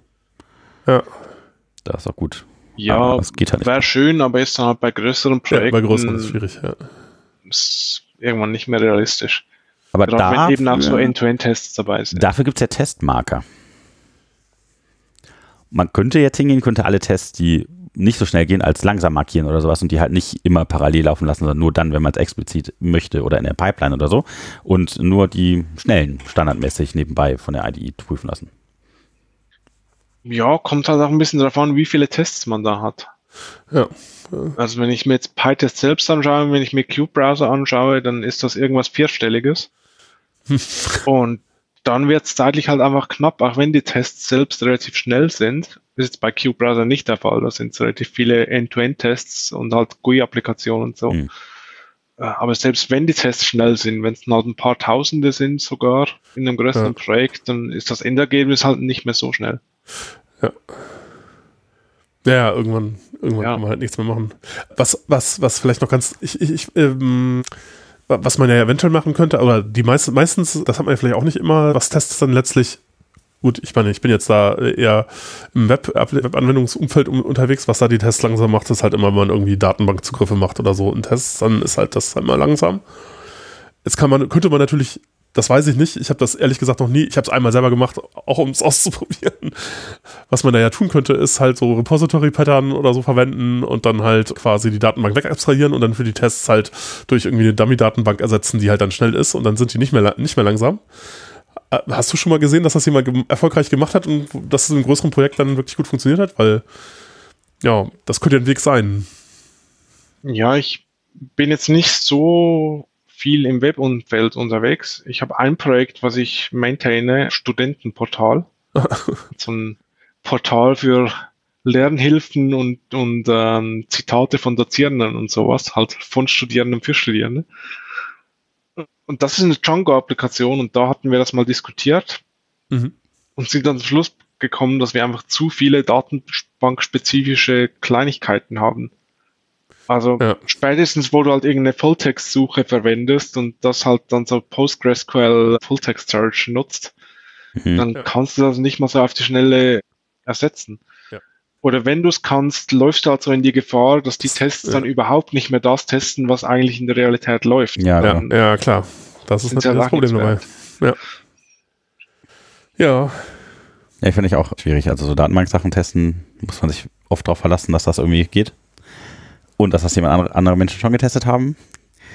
Und ja, das fällt dann halt auch tatsächlich oft runter, weil das so ein bisschen nervig sein kann. Also, ne, weil das halt so langsam wird dann im Entwickeln und wenn man das alles aufsetzen muss, dann muss ja auch die Datenbank laufen. Also ganz ehrlich, also alleine eine Datenbank laufen zu lassen auf einem Dev-Rechner ist manchmal schon eine Herausforderung, je nachdem, was man alles drauf haben muss. Und ja gut, muss ja, muss ja eine Webseite angucken können auf dem Dev-System. Ja. auch schon für. Ja, aber wenn dann halt Menschen drei oder vier oder fünf verschiedene Projekte gleichzeitig ja, ja, machen klar, müssen okay, gut, und dann haben die nur irgendwie einen Rechner mit 8 Gramm oder sowas, müssen dann irgendwie aber einen Docker drauf haben und dann müssen die Container aber irgendwie alle gleichzeitig an sein, weil die schnell wechseln müssen. Dann macht es dann bei fünf verschiedenen Datenbanken schon bumm. Dann musst du dann irgendwie gucken, dass du vielleicht eine hast, die dann irgendwie wegabstrahierst, wo dann aber auch die Credentials stimmen und dann musst du, wenn du eine abreißt, nicht alle abreißen, weil den Container nicht einfach kaputt machen kannst, die Volumes und dieses das und ja. Ja. Rennen wir schnell schon wieder mit dem Kopf gegen eine Wand. da wäre so eine Softwareentwicklung mit, mit 8 GB RAM finde ich halt auch so ein bisschen kritisch. Ja, ist eine Katastrophe, ist das. Also Gott sei Dank muss ich sowas nicht tun. Also Apple macht das ja, dass sie ihre neuen MacBook Pros haben, im, Standardmodell mit 8 GB für ja, 1000 noch was Euro. Ja, das ist eine äh, Gemeinheit, aber ja, so ist es. Äh, ja. Aber ja, ich meine, ich mit Qt Browser, vielleicht soll ich da ja dann auch mal noch ein paar Worte dazu sagen. Ähm, da muss ich halt ab und zu auch Chromium kompilieren, also der Code hinter Google Chrome. Oh. Mhm. Und das braucht so in, in mit einem Developer-Build, also mit Debug-Symbolen und so, braucht das halt mal so irgendwie um die 30 Gigabyte RAM. Wow, allein das Kompilieren von dem, okay, das. Allein das Kompilieren, wenn ich es halt parallel machen würde, nur mit so einem Bildjob würde es wahrscheinlich würde auch weniger reichen. Mhm. Aber ja, wir haben dann 32 Gigabyte tatsächlich nicht mehr ausgereicht. Ja. Ähm, ich bin jetzt auf 48, was halt das Maximale ist, was in den Laptop passt überhaupt. Weil 16, glaube ich, fix eingelötet sind. Aber es, das fand ich schon heftig. Also Chromium ist ein riesiges Projekt. Aber wenn es so weitergeht, das wird dann nur noch komplexer, wie es bei Software halt oft so ist, habe ich echt irgendwann ein Problem. Ja. Habt ihr schon mal Tests irgendwo auf anderen Rechnern laufen lassen, einfach nur? Also, das habe ich auch schon mal gehört, dass Leute das gar nicht bei sich mehr laufen lassen, sondern irgendwo nur in der Pipeline. Mache ich ganz oft aus File halt.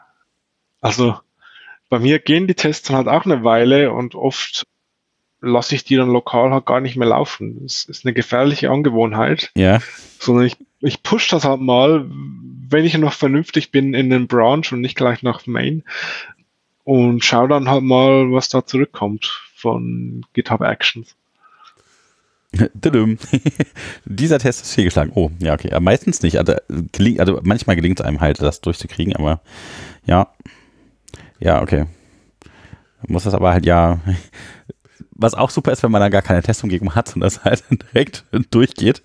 Du brauchst halt auch keine Entwicklungsumgebung, du machst halt alles bei, bei GitHub. Wie ist das da Codespaces oder so? Ja. Und dann äh, ist das alles nur noch in der Cloud. Wunderbar. Jemand anderes Problem. Jetzt lasse ich dann halt so die Tests für das, was ich gerade daran arbeite, die lasse ich lokal laufen, aber so ja. eine volle Testbatterie ja. soll woanders laufen. Ja, nee, ja, aber auch, auch das vielleicht ein guter Punkt für, für Marks, also ne, um Tests zu markieren nach verschiedenen Themen oder sowas, dann kann man halt nur Tests laufen lassen für das einzelne Topic oder Ja, aber ich Backend meine, wenn du, wenn du entwickelst hast, machst du das ja meistens, dass du einfach sozusagen entweder nur den einen Test, von dem du weißt, dass der halt betroffen ist, irgendwie laufen lässt oder halt eine Gruppe von Tests, die da außenrum sind. Ja, genau, aber genau, die Frage ist halt diese Gruppe, ne, weil wenn du die thematisch gruppierst ja. dann und die vielleicht nicht an demselben Ort liegen irgendwie, wenn man halt da, man kann ja die Tests, ist auch eine Frage der Philosophie, ob man sie in ein Testverzeichnis schreibt oder an die Applikation, an die kleinsten Apps, wo die zugehören oder so, ne?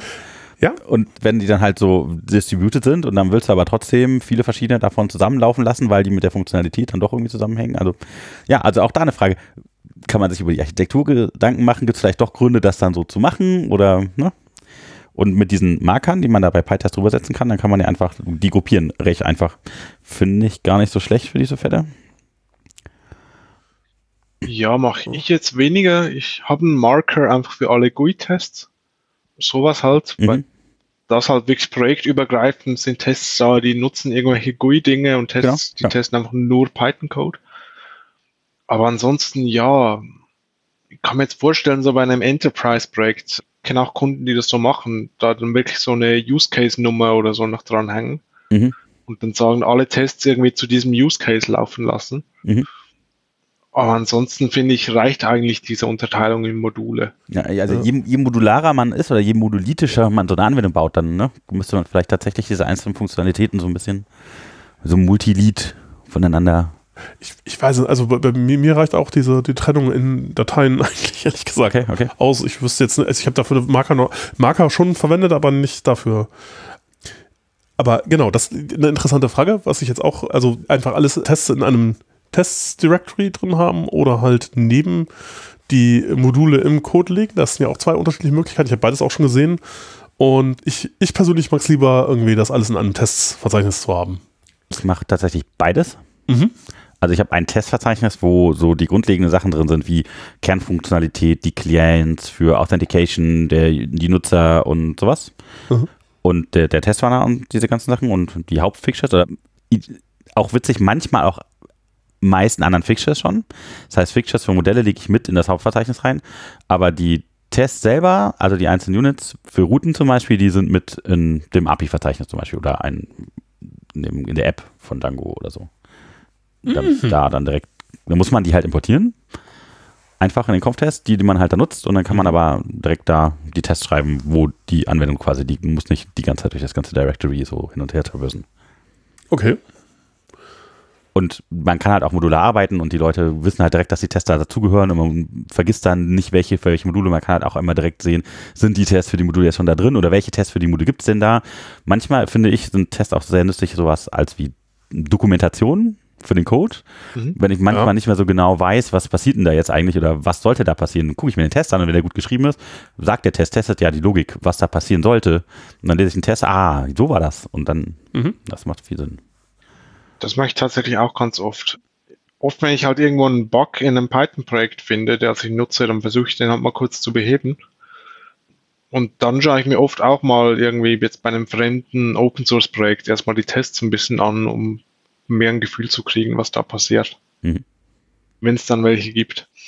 Ja, ja gut. ja, das ist tatsächlich auch eine der Sachen, die oft runterfällt. Ne? Ich mache das tatsächlich aber auch so, wie das die PyTest-Dokumentation, glaube ich, auch empfiehlt, dass ich einfach ein Testverzeichnis habe und dann da quasi so eins zu eins das, das Python-Package gespiegelt. PyTest-Dokumentation ist auch noch so eine, ich fand PyTest-Dokumentation war eine der schwierigeren Dokumentationen, die ich lesen durfte. Ah, Im Laufe der, wenn er so Python kriegt. Ja, gut, ja, ist schon. Das ist halt auch kompliziert, ja.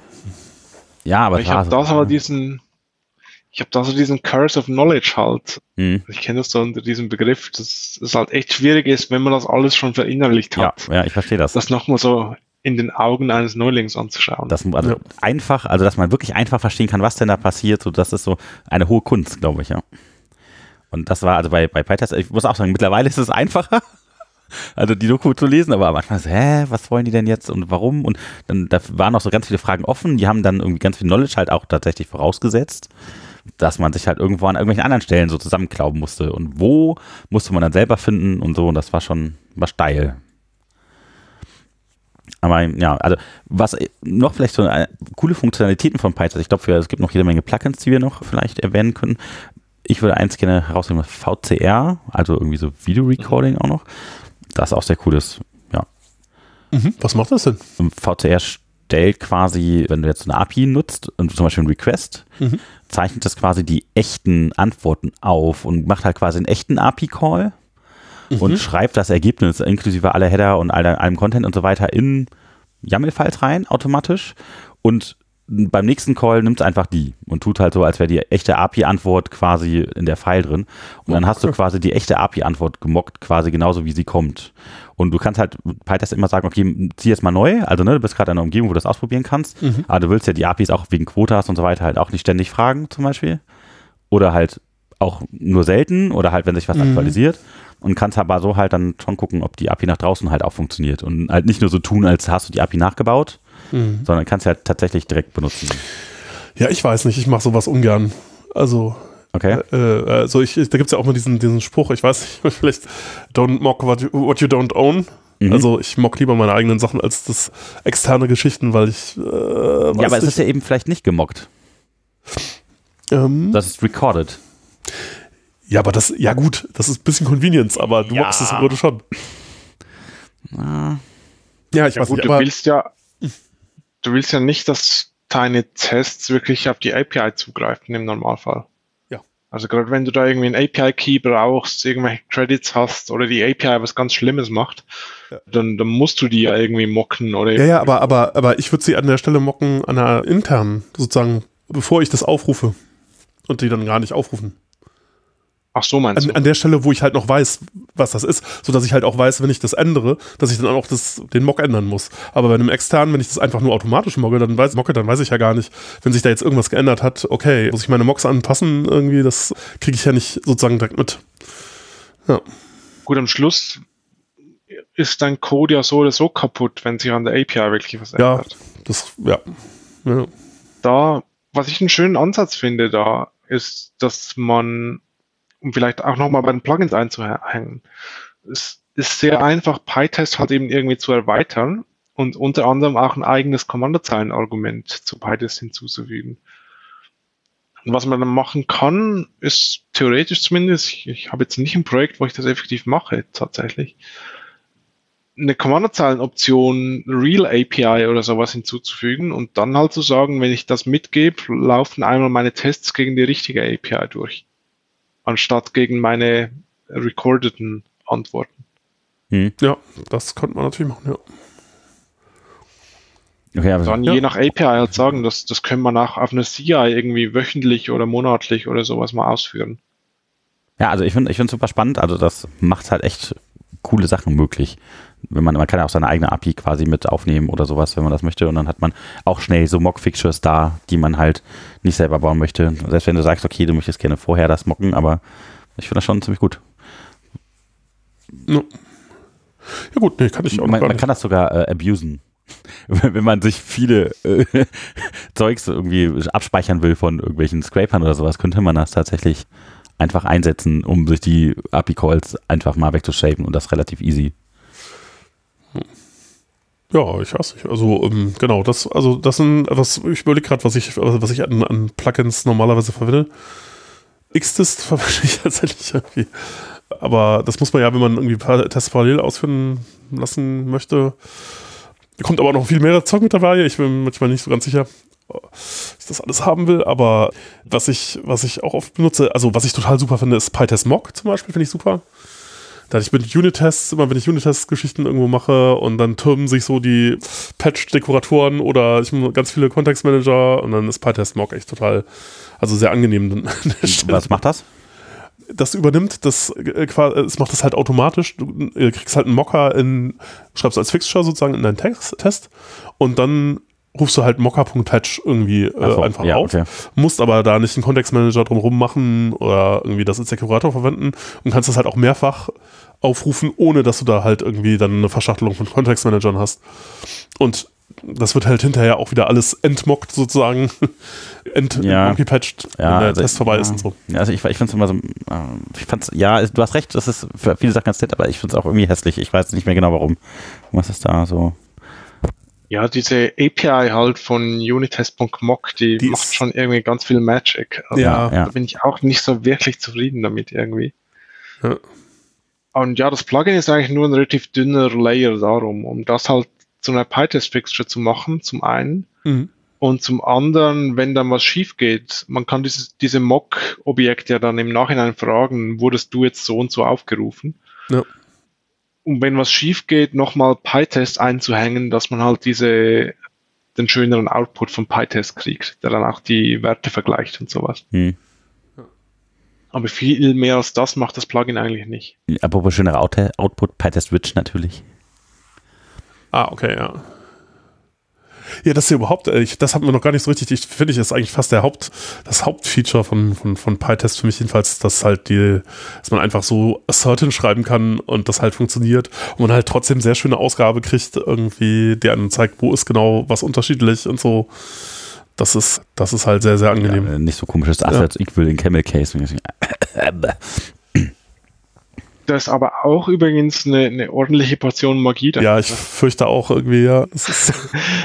Weil an sich dieses Assert-Keyword von Python, das macht einfach nur einen Assertion-Error. Also ohne ja. jetzt, dass man irgendwie Zugriff hat auf, auf Infos, was da passiert ist. PyTest macht da eben sein Rewriting. Ja, durch den Dekorator. Das den, den Abstract Syntax Tree was Python aus so einem Modul generiert intern, bevor das wirklich dann zu Python Bytecode wird. Das wird, passiert äh, das beim Import der Testmodule irgendwie, ne? Da wird das, wird der Bytecode dann. Genau. Oh Gott, oh Gott. Ja, ja. Äh, nicht, nicht der Bytecode, sondern halt ein Level vorher, den Abstract Syntax Tree. Ah, ja. Da injectet dann PyTest noch seine eigenen Calls, um da quasi einmal festzuhalten, was ist da eigentlich drin in dieser Assertion. Ja. Aber ja, schon hat es noch viele Dinge, wo ich sagen muss, ist genau, ist sehr viel Magie, aber irgendwie so unterm Strich halt auch sehr angenehm. Ja. Also hat sich irgendwo bewährt. Es ist, äh, entspricht diesem Pythonic-ästhetischen Ansatz irgendwie, das in klarer Sprache hinzuschreiben, was das machen soll. Und das Assert ist da für Tests, glaube ich, sieht einfach schick aus. Irgendwie. Ja, aber wäre das jetzt nicht auch schick, wenn man, wenn, wenn Assert in anderen Stellen genauso funktionieren würde? Vielleicht denken ja Leute, wenn sie das in PyTest verwendet haben, ah, das funktioniert ja immer so und machen das dann irgendwo anders und dann naja, das verhält sich das plötzlich ganz anders, als naja, wir gedacht haben. Ja, aber hm. also man kann ja zwar Asserts ausschalten, ne, wenn man das richtig aufruft, den Interpreter, aber normalerweise macht man das ja nicht und normalerweise fährt Assert dann halt einfach mit einem Assertion Error auf die Nase. Ja, ja. Aber in PyTest sieht das dann ja anders aus. Naja, aber das ist eigentlich relativ klar, oder? Dass halt, wenn ein Test fehlt, dass der Assertion Error dann mit mehr Informationen auch zurückgegeben wird. Also das macht er schon. Also der im Prinzip ein fehlender Python-Test heißt, du hast einen Assertion Error. Nee, nee, nee, das, das, ja, aber also Python-Test macht dann halt eine Menge Dinge. Noch. Ja gut, aber das ist ja, dafür ist das Framework ja da, das glaube, glaube das ist. Ja. Da wollte Ronnie Punchmeat, auch einer der Maintainer, wollte da auch mal irgendein Pip schreiben oder sowas, dass man sich eben bei Python gerade schöner reinhängen kann in diese Assertions. Ja, das wäre, also, ich, ja. Wäre das nicht das schon ganz nützlich. Für irgendwie so eine Assertion-Lib oder sowas, die man einfach importiert und dann hat man schönere Assertions oder so? Das wäre doch cool. Aber ja, wahrscheinlich ist nicht so Genau, aber ich glaube, daraus ist leider nie was geworden. Dann. Äh. Was es gibt für Notebooks, vielleicht noch ganz interessant. Ein Ding namens iPyTest. Mhm. Mhm. Was eben PyTest in diese Notebooks integriert. Also man kann einfach mit Prozent Prozent iPyTest kann man halt PyTest ausführen. Mhm und hat dann auch Zugriff gleich auf die lokalen Variablen aus dem Notebook und sowas. Und ah. das, wenn man das einmal einrichtet in einem Notebook, dann kriegt man auch in diesem Notebook global quasi geschenkt die, die Assertion-Infos wenn der Assertion fehlschlägt. Ach, und das geht dann auch an anderen Stellen sozusagen dann, ah ja. Genau, das, das hängt sich dann halt da irgendwie ein. Ach cool, ne? das kann ich auch noch nicht. Ja. Und noch mehr Plugins hier benutzt? Äh, ich nur Freescan, wenn ich irgendwie so Zeit sagen will, auch zu, zu der und der Zeit, oder die Zeit muss ich jetzt um zwei Stunden verschieben zwischen zwei Tests oder sowas, das ist ganz nett. Hm? Mit Kontextmanager oder so. Das ist cool. Und Ja, das habe ich schon genutzt. Responses. oh ja, ja. Das ist Mocking halt für Requests. Mhm. Man ruft eigentlich im Prinzip, wie man Requests aufruft, ruft man halt erstmal Responses auf und das mockt einem das weg. ich glaube, das gibt auch für HTTPX, wenn ich das richtig gesehen habe. Mhm.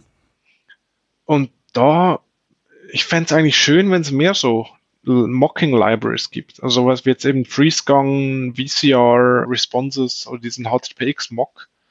Ich bin eigentlich der Meinung, jede Python Library, die irgendwas macht mit, mit externen Systemen, also auch sowas wie PySerial beispielsweise, sollte halt gerade auch irgendwie so Test-Support oder so Mocks gleich mitliefern und dann auch schöne maintained getestete Mocks. Ja, Mocking ist immer noch sowas, das macht man irgendwie so ad hoc in jede Testsuite wieder neu das Rad erfunden. Ja, es ist nervig auch, ja. Ja. Das stimmt. Also, ist relativ viel Zeit immer dann, bis man das, bis das richtig läuft. Das ist wahrscheinlich sogar der Hauptteil, den man braucht für Testschreiben, ne? Nö, das würde ich jetzt auch nicht sagen. Ja, Aber es ist halt immer wieder etwas. Ja. Also, also, was ich noch gerne mache, ist Insta-Fail. Ah, ja. Und dann sieht man halt direkt, wenn die Tests ein bisschen länger laufen und die Tests, die fällen schon mal, kann daran schon mal dran werkeln. Wenn man einfach nur, keine Ahnung, sich verschrieben hat, vertippt hat oder so, hat man den schon mal dann drauf und das läuft dann trotzdem noch. Mhm. Ich nutze noch, da bin ich jetzt nicht so stolz darauf, aber ich nutze noch PyTest Rerun Failures, wo man Tests halt als flaky markieren kann und wenn sie fehlschlagen, werden sie halt nochmal ausgeführt.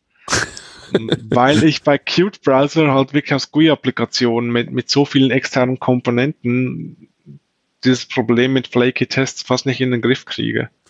Ah, ja. Okay. Und dann halt bis zu irgendwie einer Assertion Failure in der libc, also so die, die Oh. Library, die C selbst implementiert, wo ich sagen muss, dass mir jetzt so viele Levels darunter, da kann ich jetzt echt, echt nichts daran ändern. Also, was will ich machen? Ja. Aber Schwierig. natürlich nur so jedes tausendste Mal. Oder? so. Ja, das ist ja ganz mies, wenn irgendwie so ein Test nur jedes hundertste oder so mal fehlschlägt, das ist ja ganz eklig. Irgendwie so das rauszufinden, äh, das ist immer. ja, war das auch, ist das ein Plugin oder kann das PyTest, das weiß ich gar nicht, aber dass man die, die Reihenfolge irgendwie zufällig macht, äh, Ja. random, Random, irgendwas? randomized oder irgendwie so. Ja, das Ja, da gibt es ein paar randomly. Gibt's randomly, äh, ja. Ja. Genau, ja, m- macht eigentlich Sinn, weil eben Tests voneinander unabhängig sein sollten. Ja. Und andersrum gibt es PyTest Order, wo man sagen kann, Tests sollen halt voneinander abhängig sein in einer bestimmten Reihenfolge. Wie heißt das? Kannst du noch mal wiederholen, bitte? PyTest Order, glaube ich. Ah, mhm. Oh. Da kommt oft die Frage dann eben von, von Kunden von mir, die dann irgendwie Elektronik mit PyTest testen. Weil da natürlich, wenn man jetzt eine Klimakammer hat oder so, dann ist das halt nun mal so, dass die Dinge voneinander abhängen. Oder dass man vielleicht alle Tests, die irgendwie bei 30 Grad laufen sollen, dass man die erstmal laufen lassen will, anstatt jedes Mal auf minus 10 Grad runterzukühlen und wieder hoch auf 30. Hm. Oder wie auch immer. ja. Macht wahrscheinlich Sinn. Ja. Ja, PyTest BDD nutze ich noch. Ah, okay, das ist interessant. Ja, da habe ich auch schon häufiger was von gehört, aber ja. Ich habe es auch mal versucht zu nutzen. Also, vielleicht nochmal kurz, der Behavior-Driven Development Tests, glaube ich. Genau. Man kann so, so Logik, so Business-Logik schreiben, so für den PO oder so. Und er kann dann so Sätze formulieren in seiner eigenen Sprache und dann guckt PyTest ob es geht oder nicht. Aber so ja, das tief ist im rein. Prinzip einfach nochmal eine, eine kleine Abstraktion, dass man sagen kann, given I have an author user, when I do this and that, then this and that should happen. Also mit diesem given, when, then. Mhm. Das halt wirklich als Testsprache hat und dann die Implementation der Tests eigentlich nochmal abgekapselt hat von den Testcases. Also quasi so diese User-Story reingießen. Ja, Genau. Und Also ich habe es wieder rausgeschmissen, ich habe es ausprobiert, aber irgendwie, wahrscheinlich lag es aber auch an dem Projekt halt, wo das halt nicht so wirklich dazu gepasst hat. w- wofür verwendest du das? Ich nutze halt ganz stark für die End-to-End-Tests für Qt-Browser. Ah. Jetzt müsste ich da vielleicht nochmal kurz einhaken, was Qt-Browser denn überhaupt ist. Jetzt habe ich es schon ein paar Mal erwähnt. Mhm. Das ist so mein Hauptprojekt seit ziemlich genau zehn Jahren. Ich glaube, in drei Tagen oder so sind es zehn Jahre. Und zwar ein Webbrowser, der sehr stark auf Tastaturbedienung ausgelegt ist, so inspiriert von VI bzw. Vim, eben auf Chromium aufsetzt und in Python geschrieben ist. Und darüber bin ich danach zu PyTest gekommen. Mhm. Und das hat halt dann so ein Interface mit, also eine Command-Line quasi eingebaut und da habe ich dann halt auch viele End-to-End-Tests, wo ich halt einfach irgendwo ein Kommando hinschicke zu einem laufenden Browser und dann erstmal schaue mit einem Webserver, der direkt im PyTest-Prozess läuft, wurde dann das, die und die Seite aufgerufen oder ist das und das passiert. Mhm. Und so diese End-to-End-Tests habe ich dann halt eben äh, mit diesem PyTest BDD geschrieben, dass ich sage, when I run open und irgendwie ein, ein Pfad, then this and that page should be loaded. Hm. Ja. Ne, da, ja, wahrscheinlich an, an, an der Stelle ist, ist, klingt das durchaus sinnvoll, weil wahrscheinlich hat man dann ganz viele davon und da will man ja wahrscheinlich dann sozusagen nicht immer das ganze Boilerplate schreiben, ja. Ja, ich, ich weiß auch nicht, ob ich es nochmal so machen würde, weil es sind jetzt halt doch sehr viele so End-to-End-Tests geworden und da auch da Ach so, dann wird's langsam. ein witziges ja. Problem mit mhm. flaky Tests und mit Aha. langsamen Tests. Aber ich glaube, für so gewisse Dinge lohnt sich das schon. Also ich fand es auch ganz angenehm, wenn halt neue Leute dazukommen, die noch nie was mit PyTest gemacht haben. Mhm. Dass du denen sagen kannst, guck, schau dir das mal an, das ist eine schöne, eine hohe Abstraktion, nochmal höher als Python-Code und schau mal, ob du so einen Test schreiben kannst. Ja. Ja, an der Stelle ist vielleicht auch noch ganz interessant, genau, das ist ja auch, selbst wenn man jetzt nicht BDD-Tests sozusagen so hinschreibt, sondern normale Tests, dann, dann empfiehlt es sich da ja auch vielleicht, sich im Grunde an dieses Pattern zu halten. Also genau, given when then ist halt die eine Formulierung, wie man das halt ausdrücken kann. Es gibt noch eine andere, die nennt sich irgendwie arrange, act, assert aber es ist im Grunde beides das Gleiche. es ist halt immer irgendwie, man baut sich zuerst irgendwie ein, ein, ein, ein State zusammen, der halt irgendwie ist und dann, dann, dann macht man irgendwas drauf und dann guckt man hinterher, ist das rausgekommen, was man sich irgendwie, äh, was man erwartet hat und, und wenn nicht, ist halt schlecht. Und, aber es macht halt ja Sinn, Tests immer so zu strukturieren, dass man halt auch, wenn man jetzt auf den Test guckt, sofort weiß, okay, ach, das an der Stelle wird nur irgendwas zusammengebaut, an der Stelle wird jetzt der eigentliche Aufruf gemacht und hier hatten wir irgendwelche Dinge, wo wir dachten, das müsste jetzt da rauskommen, ja. Also, das BDD, das klingt auch so ein bisschen nach, als könnte man das mit Playwright machen. Ich weiß nicht, ob das dieses Pattern auch ist, lieber Jochen. Äh, die Playwright-Tests, die ich bisher gemacht habe, nee, die waren halt einfach, da habe ich das alles immer von Hand hingeschrieben. ja. hm. Es ist halt, ja, das also macht aber so ein bisschen BDD auch, oder? Also es gibt halt so einen Browser und sagt halt, okay, geh auf diese Seite und drück mal so einen Knopf und erwarte das. Ja, aber es sind schon einfach Funktionsaufrufe, ist nicht irgendwie Text, mhm. den man hinschreibt. Ja, okay, stimmt. Also, die Sprache ist halt anders, die ist halt ja. direkter Python, ja. Ja. Ja, ich glaube, ich, also mir fällt kein Plugin mehr ein, was ich jetzt empfehlen wollen würde. Faker hatten wir ja schon. Was, was ich mich frage, ob es sowas gibt, ich weiß nicht, in, in der JavaScript-Welt, das sehe ich halt ab und zu mal, gibt es halt auch so Dinge, da läuft halt einfach immer irgendwie, ein, also, oder da wird halt, wird halt, wird halt geguckt, ob sich irgendwas an den Files geändert hat und wenn, dann läuft halt da irgendwie der Testrunner quasi die ganze Zeit und läuft alle Tests, die dann halt sozusagen davon beeinflusst sein könnten von irgendeiner Änderung, werden dann halt nochmal ausgeführt und das gibt dann einem so eine Art Dashboard, was halt gerade nicht funktioniert oder was funktioniert. Äh, gibt es das für PyTest eigentlich auch? Weil ich glaube, sowas habe ich noch nicht gesehen. Ja, es gibt Testmon. Ah, okay, cool. Ja, Also ein Projekt, ein größeres Projekt, testmon.org. Hatte ich mir mal angeschaut, aber jetzt auch schon lange nicht mehr. Oh. Verlinken wir mal, gucken wir noch mal rein. Ich, ich weiß, dass es auch ein, zwei Leute gibt, die jetzt da so ein bisschen noch schauen, wie kann ich mit Coverage halt auch dann schauen, welche Tests wirklich beeinflusst sind von der Änderung und sowas. Ja. Aber es ist schon noch so etwas, was jetzt nicht so in fix fertig, jetzt eben außer Testmon. Also es gibt schon in fix fertig, aber jetzt auch noch was, was ich weiß, dass Leute dann arbeiten. Mhm. Ja. Ja, ansonsten, ich weiß nicht, was haben wir denn noch so für Themen? Noch irgendwie größere Dinge gar nicht besprochen oder? Äh ja, vielleicht noch den Development Sprint. Ah ja. ja, ja. Und zwar gab es im 2016, glaube ich, mal einen Development Sprint, wo wir uns alle mal getroffen hatten in Freiburg im Breisgau und halt mal zusammen rumgehackt haben an PyTest. Mhm. Zum einen halt eben so die, die üblichen Verdächtigen, die Core-Entwickler, zum anderen aber auch ganz viele Leute von irgendwelchen Plugins oder auch einfach Leute, die mal was an PyTest machen wollten. Und ich bin gerade daran, fürs, 3, äh, fürs 24 sowas wieder zu organisieren.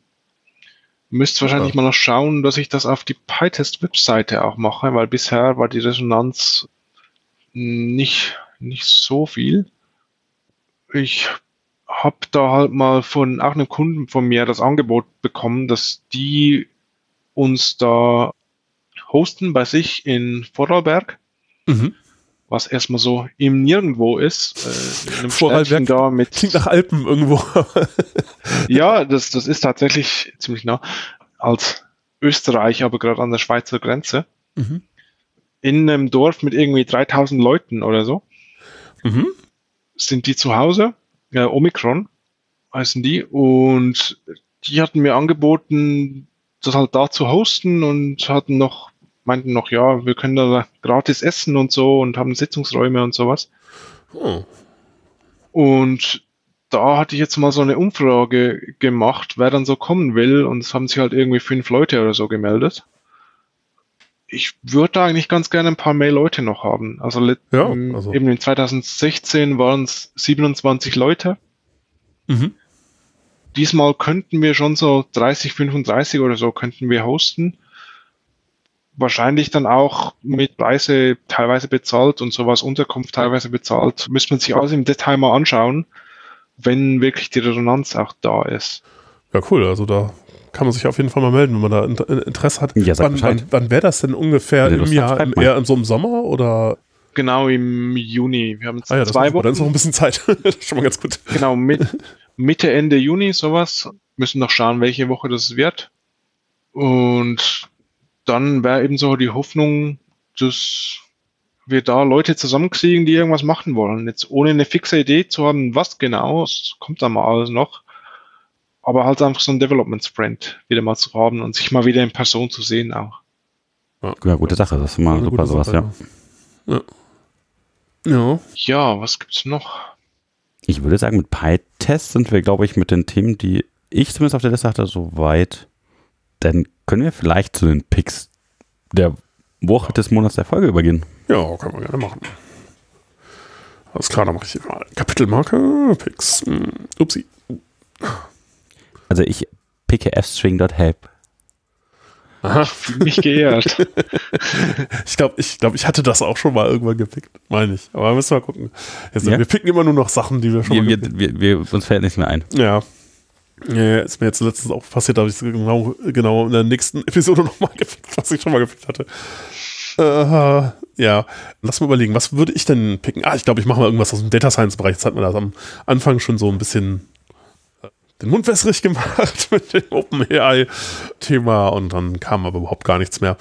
Ich versuche mich da wieder so ein bisschen reinzufuchsen. Ich mache das ja auch, aber in letzter Zeit viel mehr Webentwicklung gemacht aus, weiß, weiß gar nicht warum. Irgendwie eigentlich ist ja auch das ein großes Thema gerade, aber und deswegen habe ich mir auch mal geguckt, was gibt es denn da so an Kursen, äh, wenn man sich jetzt für diese ganzen Geschichten LLM, Deep Learning-Kram interessiert. Und da gibt es einen Fast Kurs von Fast AI. Jeremy Howard macht das, das ist super. Den verlinke ich dann auch mal in den, in den Shownotes. Ähm, gibt es tatsächlich 2022 und 23. Ich weiß nicht, ob es die 23 schon gibt, aber die 22 ist auf jeden Fall, ich glaube, die habe ich, das Ding ist echt. Eigentlich müssen wir dazu gut. eh nochmal eine Folge machen. Ich würde sagen, der Einstiegskurs ist vielleicht sogar CS50 AI with Python für die Leute, die so ein bisschen mehr anfangen. Ah, die okay. Grundlagen irgendwie. Mhm. Und dann parallel mit der Video-Tutorial-Serie von Andrew Carpasi, ein Fast AI. Ja. Würde ich sagen, dass dann ist man in Data Science schon mit der Nase ganz schön tief drin. Wenn man so ein bisschen noch Statistik macht, vielleicht dann. Oh, und dann pick ich vielleicht also die andere Geschichte, die ich mir auch aufgeschrieben hatte, gleich mit. Es gibt eine super schöne Visualisierung von, wie funktionieren diese LLMs eigentlich, wo man halt sieht, wie ein Token irgendwie oben so grafisch irgendwo reinfällt mhm. und dann halt irgendwie in Embeddings umgewandelt wird und dann durch diese ganze Maschinerie durchläuft, dann kann man mhm. dann auch auswählen, welches Modell hätte man gerne. Und das, wenn man, das benutzt, denkt man, oh, das ist aber eine beeindruckende Visualisierung und naja, das ist ja bestimmt alles irgendwie nur so, hat sich jemand halt, ein Grafiker halt hingemalt oder so, aber nein, es ist tatsächlich, sind die echten mehr oder weniger, also gut, vielleicht nicht in jedem letzten Detail, aber es sind schon fast die, schon quasi die echten Modelle und da hat jemand sich echt Mühe gegeben und in WebAssembly die ganzen Operationen alle nachimplementiert und das ist schon großartig. Es gibt auch den, den Source dazu. Ja, ist halt hauptsächlich TypeScript und, und WebAssembly. Aber, du meinst äh, aber nicht Manima ML. Manima ML. Nee, wüsste ich jetzt nicht. Also es ist halt einfach so eine so grafisch, man sieht halt quasi, wie so ein Ergebnis von so einem Modell berechnet wird. Halt grafisch. Und wie heißt das? Äh, also ich kenne Manimel. Manimel. Aber da muss ich mal gerade nachgucken, ob das genauso heißt. Da kann man. Das heißt einfach nur LLM Visualization. Ah, cool. Und bbcroft.net. Also was man mit MoneyMill kann man quasi seine eigenen Sachen auch bauen, wenn man, da kann man sich auswählen, welche Layer man in sein neurale Netzwerk reinsteckt und dann sowas bauen. Oh, das, oh, das sieht aber auch schick aus, was du da. Ja, gut, kann man jetzt nicht sehen, wenn man es nur hört, aber. Ja, ja, Jochen hat es gerade aufgemacht auf dem Screen. Das, das sieht sehr nice aus. Das bitte ja. auch einmal linken. Genau, das werde ich dann halt ja, auch nochmal verlinken. Okay. Ja, dann mach, machst du MoneyMail direkt noch dazu, dann haben wir beide. Okay. Mach ich dann auch. Ja. Florian, hast du auch einen Pick? Ja, ich hatte erstmal gar nichts und jetzt sind mir da gleich zwei Dinge eingefallen. Ah, sehr gut. Zum einen, als du Data Visualization erwähnt hattest, eine Webseite, die ich letztens von einem Kollegen gekriegt habe, data2with.com, was einen so durchleitet, wenn ich eine gewisse Art von Daten habe, also jetzt irgendwie numerische Daten, zwei Variablen, ordered, was mir halt anzeigt, wie plotte ich das am schönsten. Mhm. Ah. Äh, mit dann auch gerade Links zu irgendwie Python Example Code und sowas. Ja, schick. Das war das eine. Das andere ist die Eval Game. Weiß nicht, ob ihr das mitbekommen habt mit The Password Game. Eine Webseite, wo man halt ein Passwort eingeben soll und dann kommen mehr und mehr Regeln dazu, das irgendwie, ähm, um es dann unmöglich zu machen. Mhm. Das will ich auch. Basierend darauf. Hm? Das Passwort game will ich auch. Und basierend darauf hat jemand halt The Eval Game gemacht, wo man eine Python Expression eingeben muss, die dann immer mehr und mehr Regeln folgen. Ach, ja, okay, interessant. Das klingt gut. Ja. The digits in your password must add up to 25. Sehr gut. Großartig. Sehr gute Idee. Ganz so ähnlich sitzen halt auch beim Eval Game aus. Game aus. Ja, nee, vielen Dank. Das klingt doch super. Ja. Ja. Ja, ich glaube, dann sind wir für heute durch. durch. Nö. Vielen Dank, ja. dass du da warst, Florian. Ich fand's mhm. sehr schön. Sehr interessant. Ja, danke euch. Viele Dinge, die ich noch nicht wusste. Ja, ja und PyTest cool. ist ein ganz essentieller Teil, glaube ich, von, von ja. dem, was wir so machen. Ja. Auf jeden Fall. Ja, dann danke Florian, bleibt uns alle gewogen. Danke Jochen. Ja. Schaltet ein, wenn ihr mal wollt, wenn ihr irgendwas äh, noch wissen wollt, Fragen habt, Anregungen, Kommentare. Vielen Dank auch für unsere lieben Hörerinnen und Hörer, die uns Fanpost schicken oder Fragen stellen und so. Das ist immer sehr nett. Hallo at pythonpodcast.de könnt ihr uns erreichen. Dann bis bald und ein gutes Jahresende, kann man ja fast schon sagen. Wir sind ja bald schon im sechsten Podcast-Jahr, Jochen.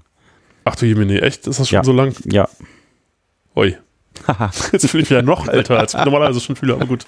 Ja. Na denn. Heißt also, die Folge muss jetzt noch dieses Jahr rauskommen. Das wird aber auch noch funktionieren, ja, ja. denke ich. Ja. Gut, gut. Heute Abend. ja, Challenge. Das vielleicht auch nicht. Ja, schauen wir mal. Also, vielen Dank für eure Aufmerksamkeit. Ne? Ja, ebenso. ciao, ciao. Tschüss. Tschüss.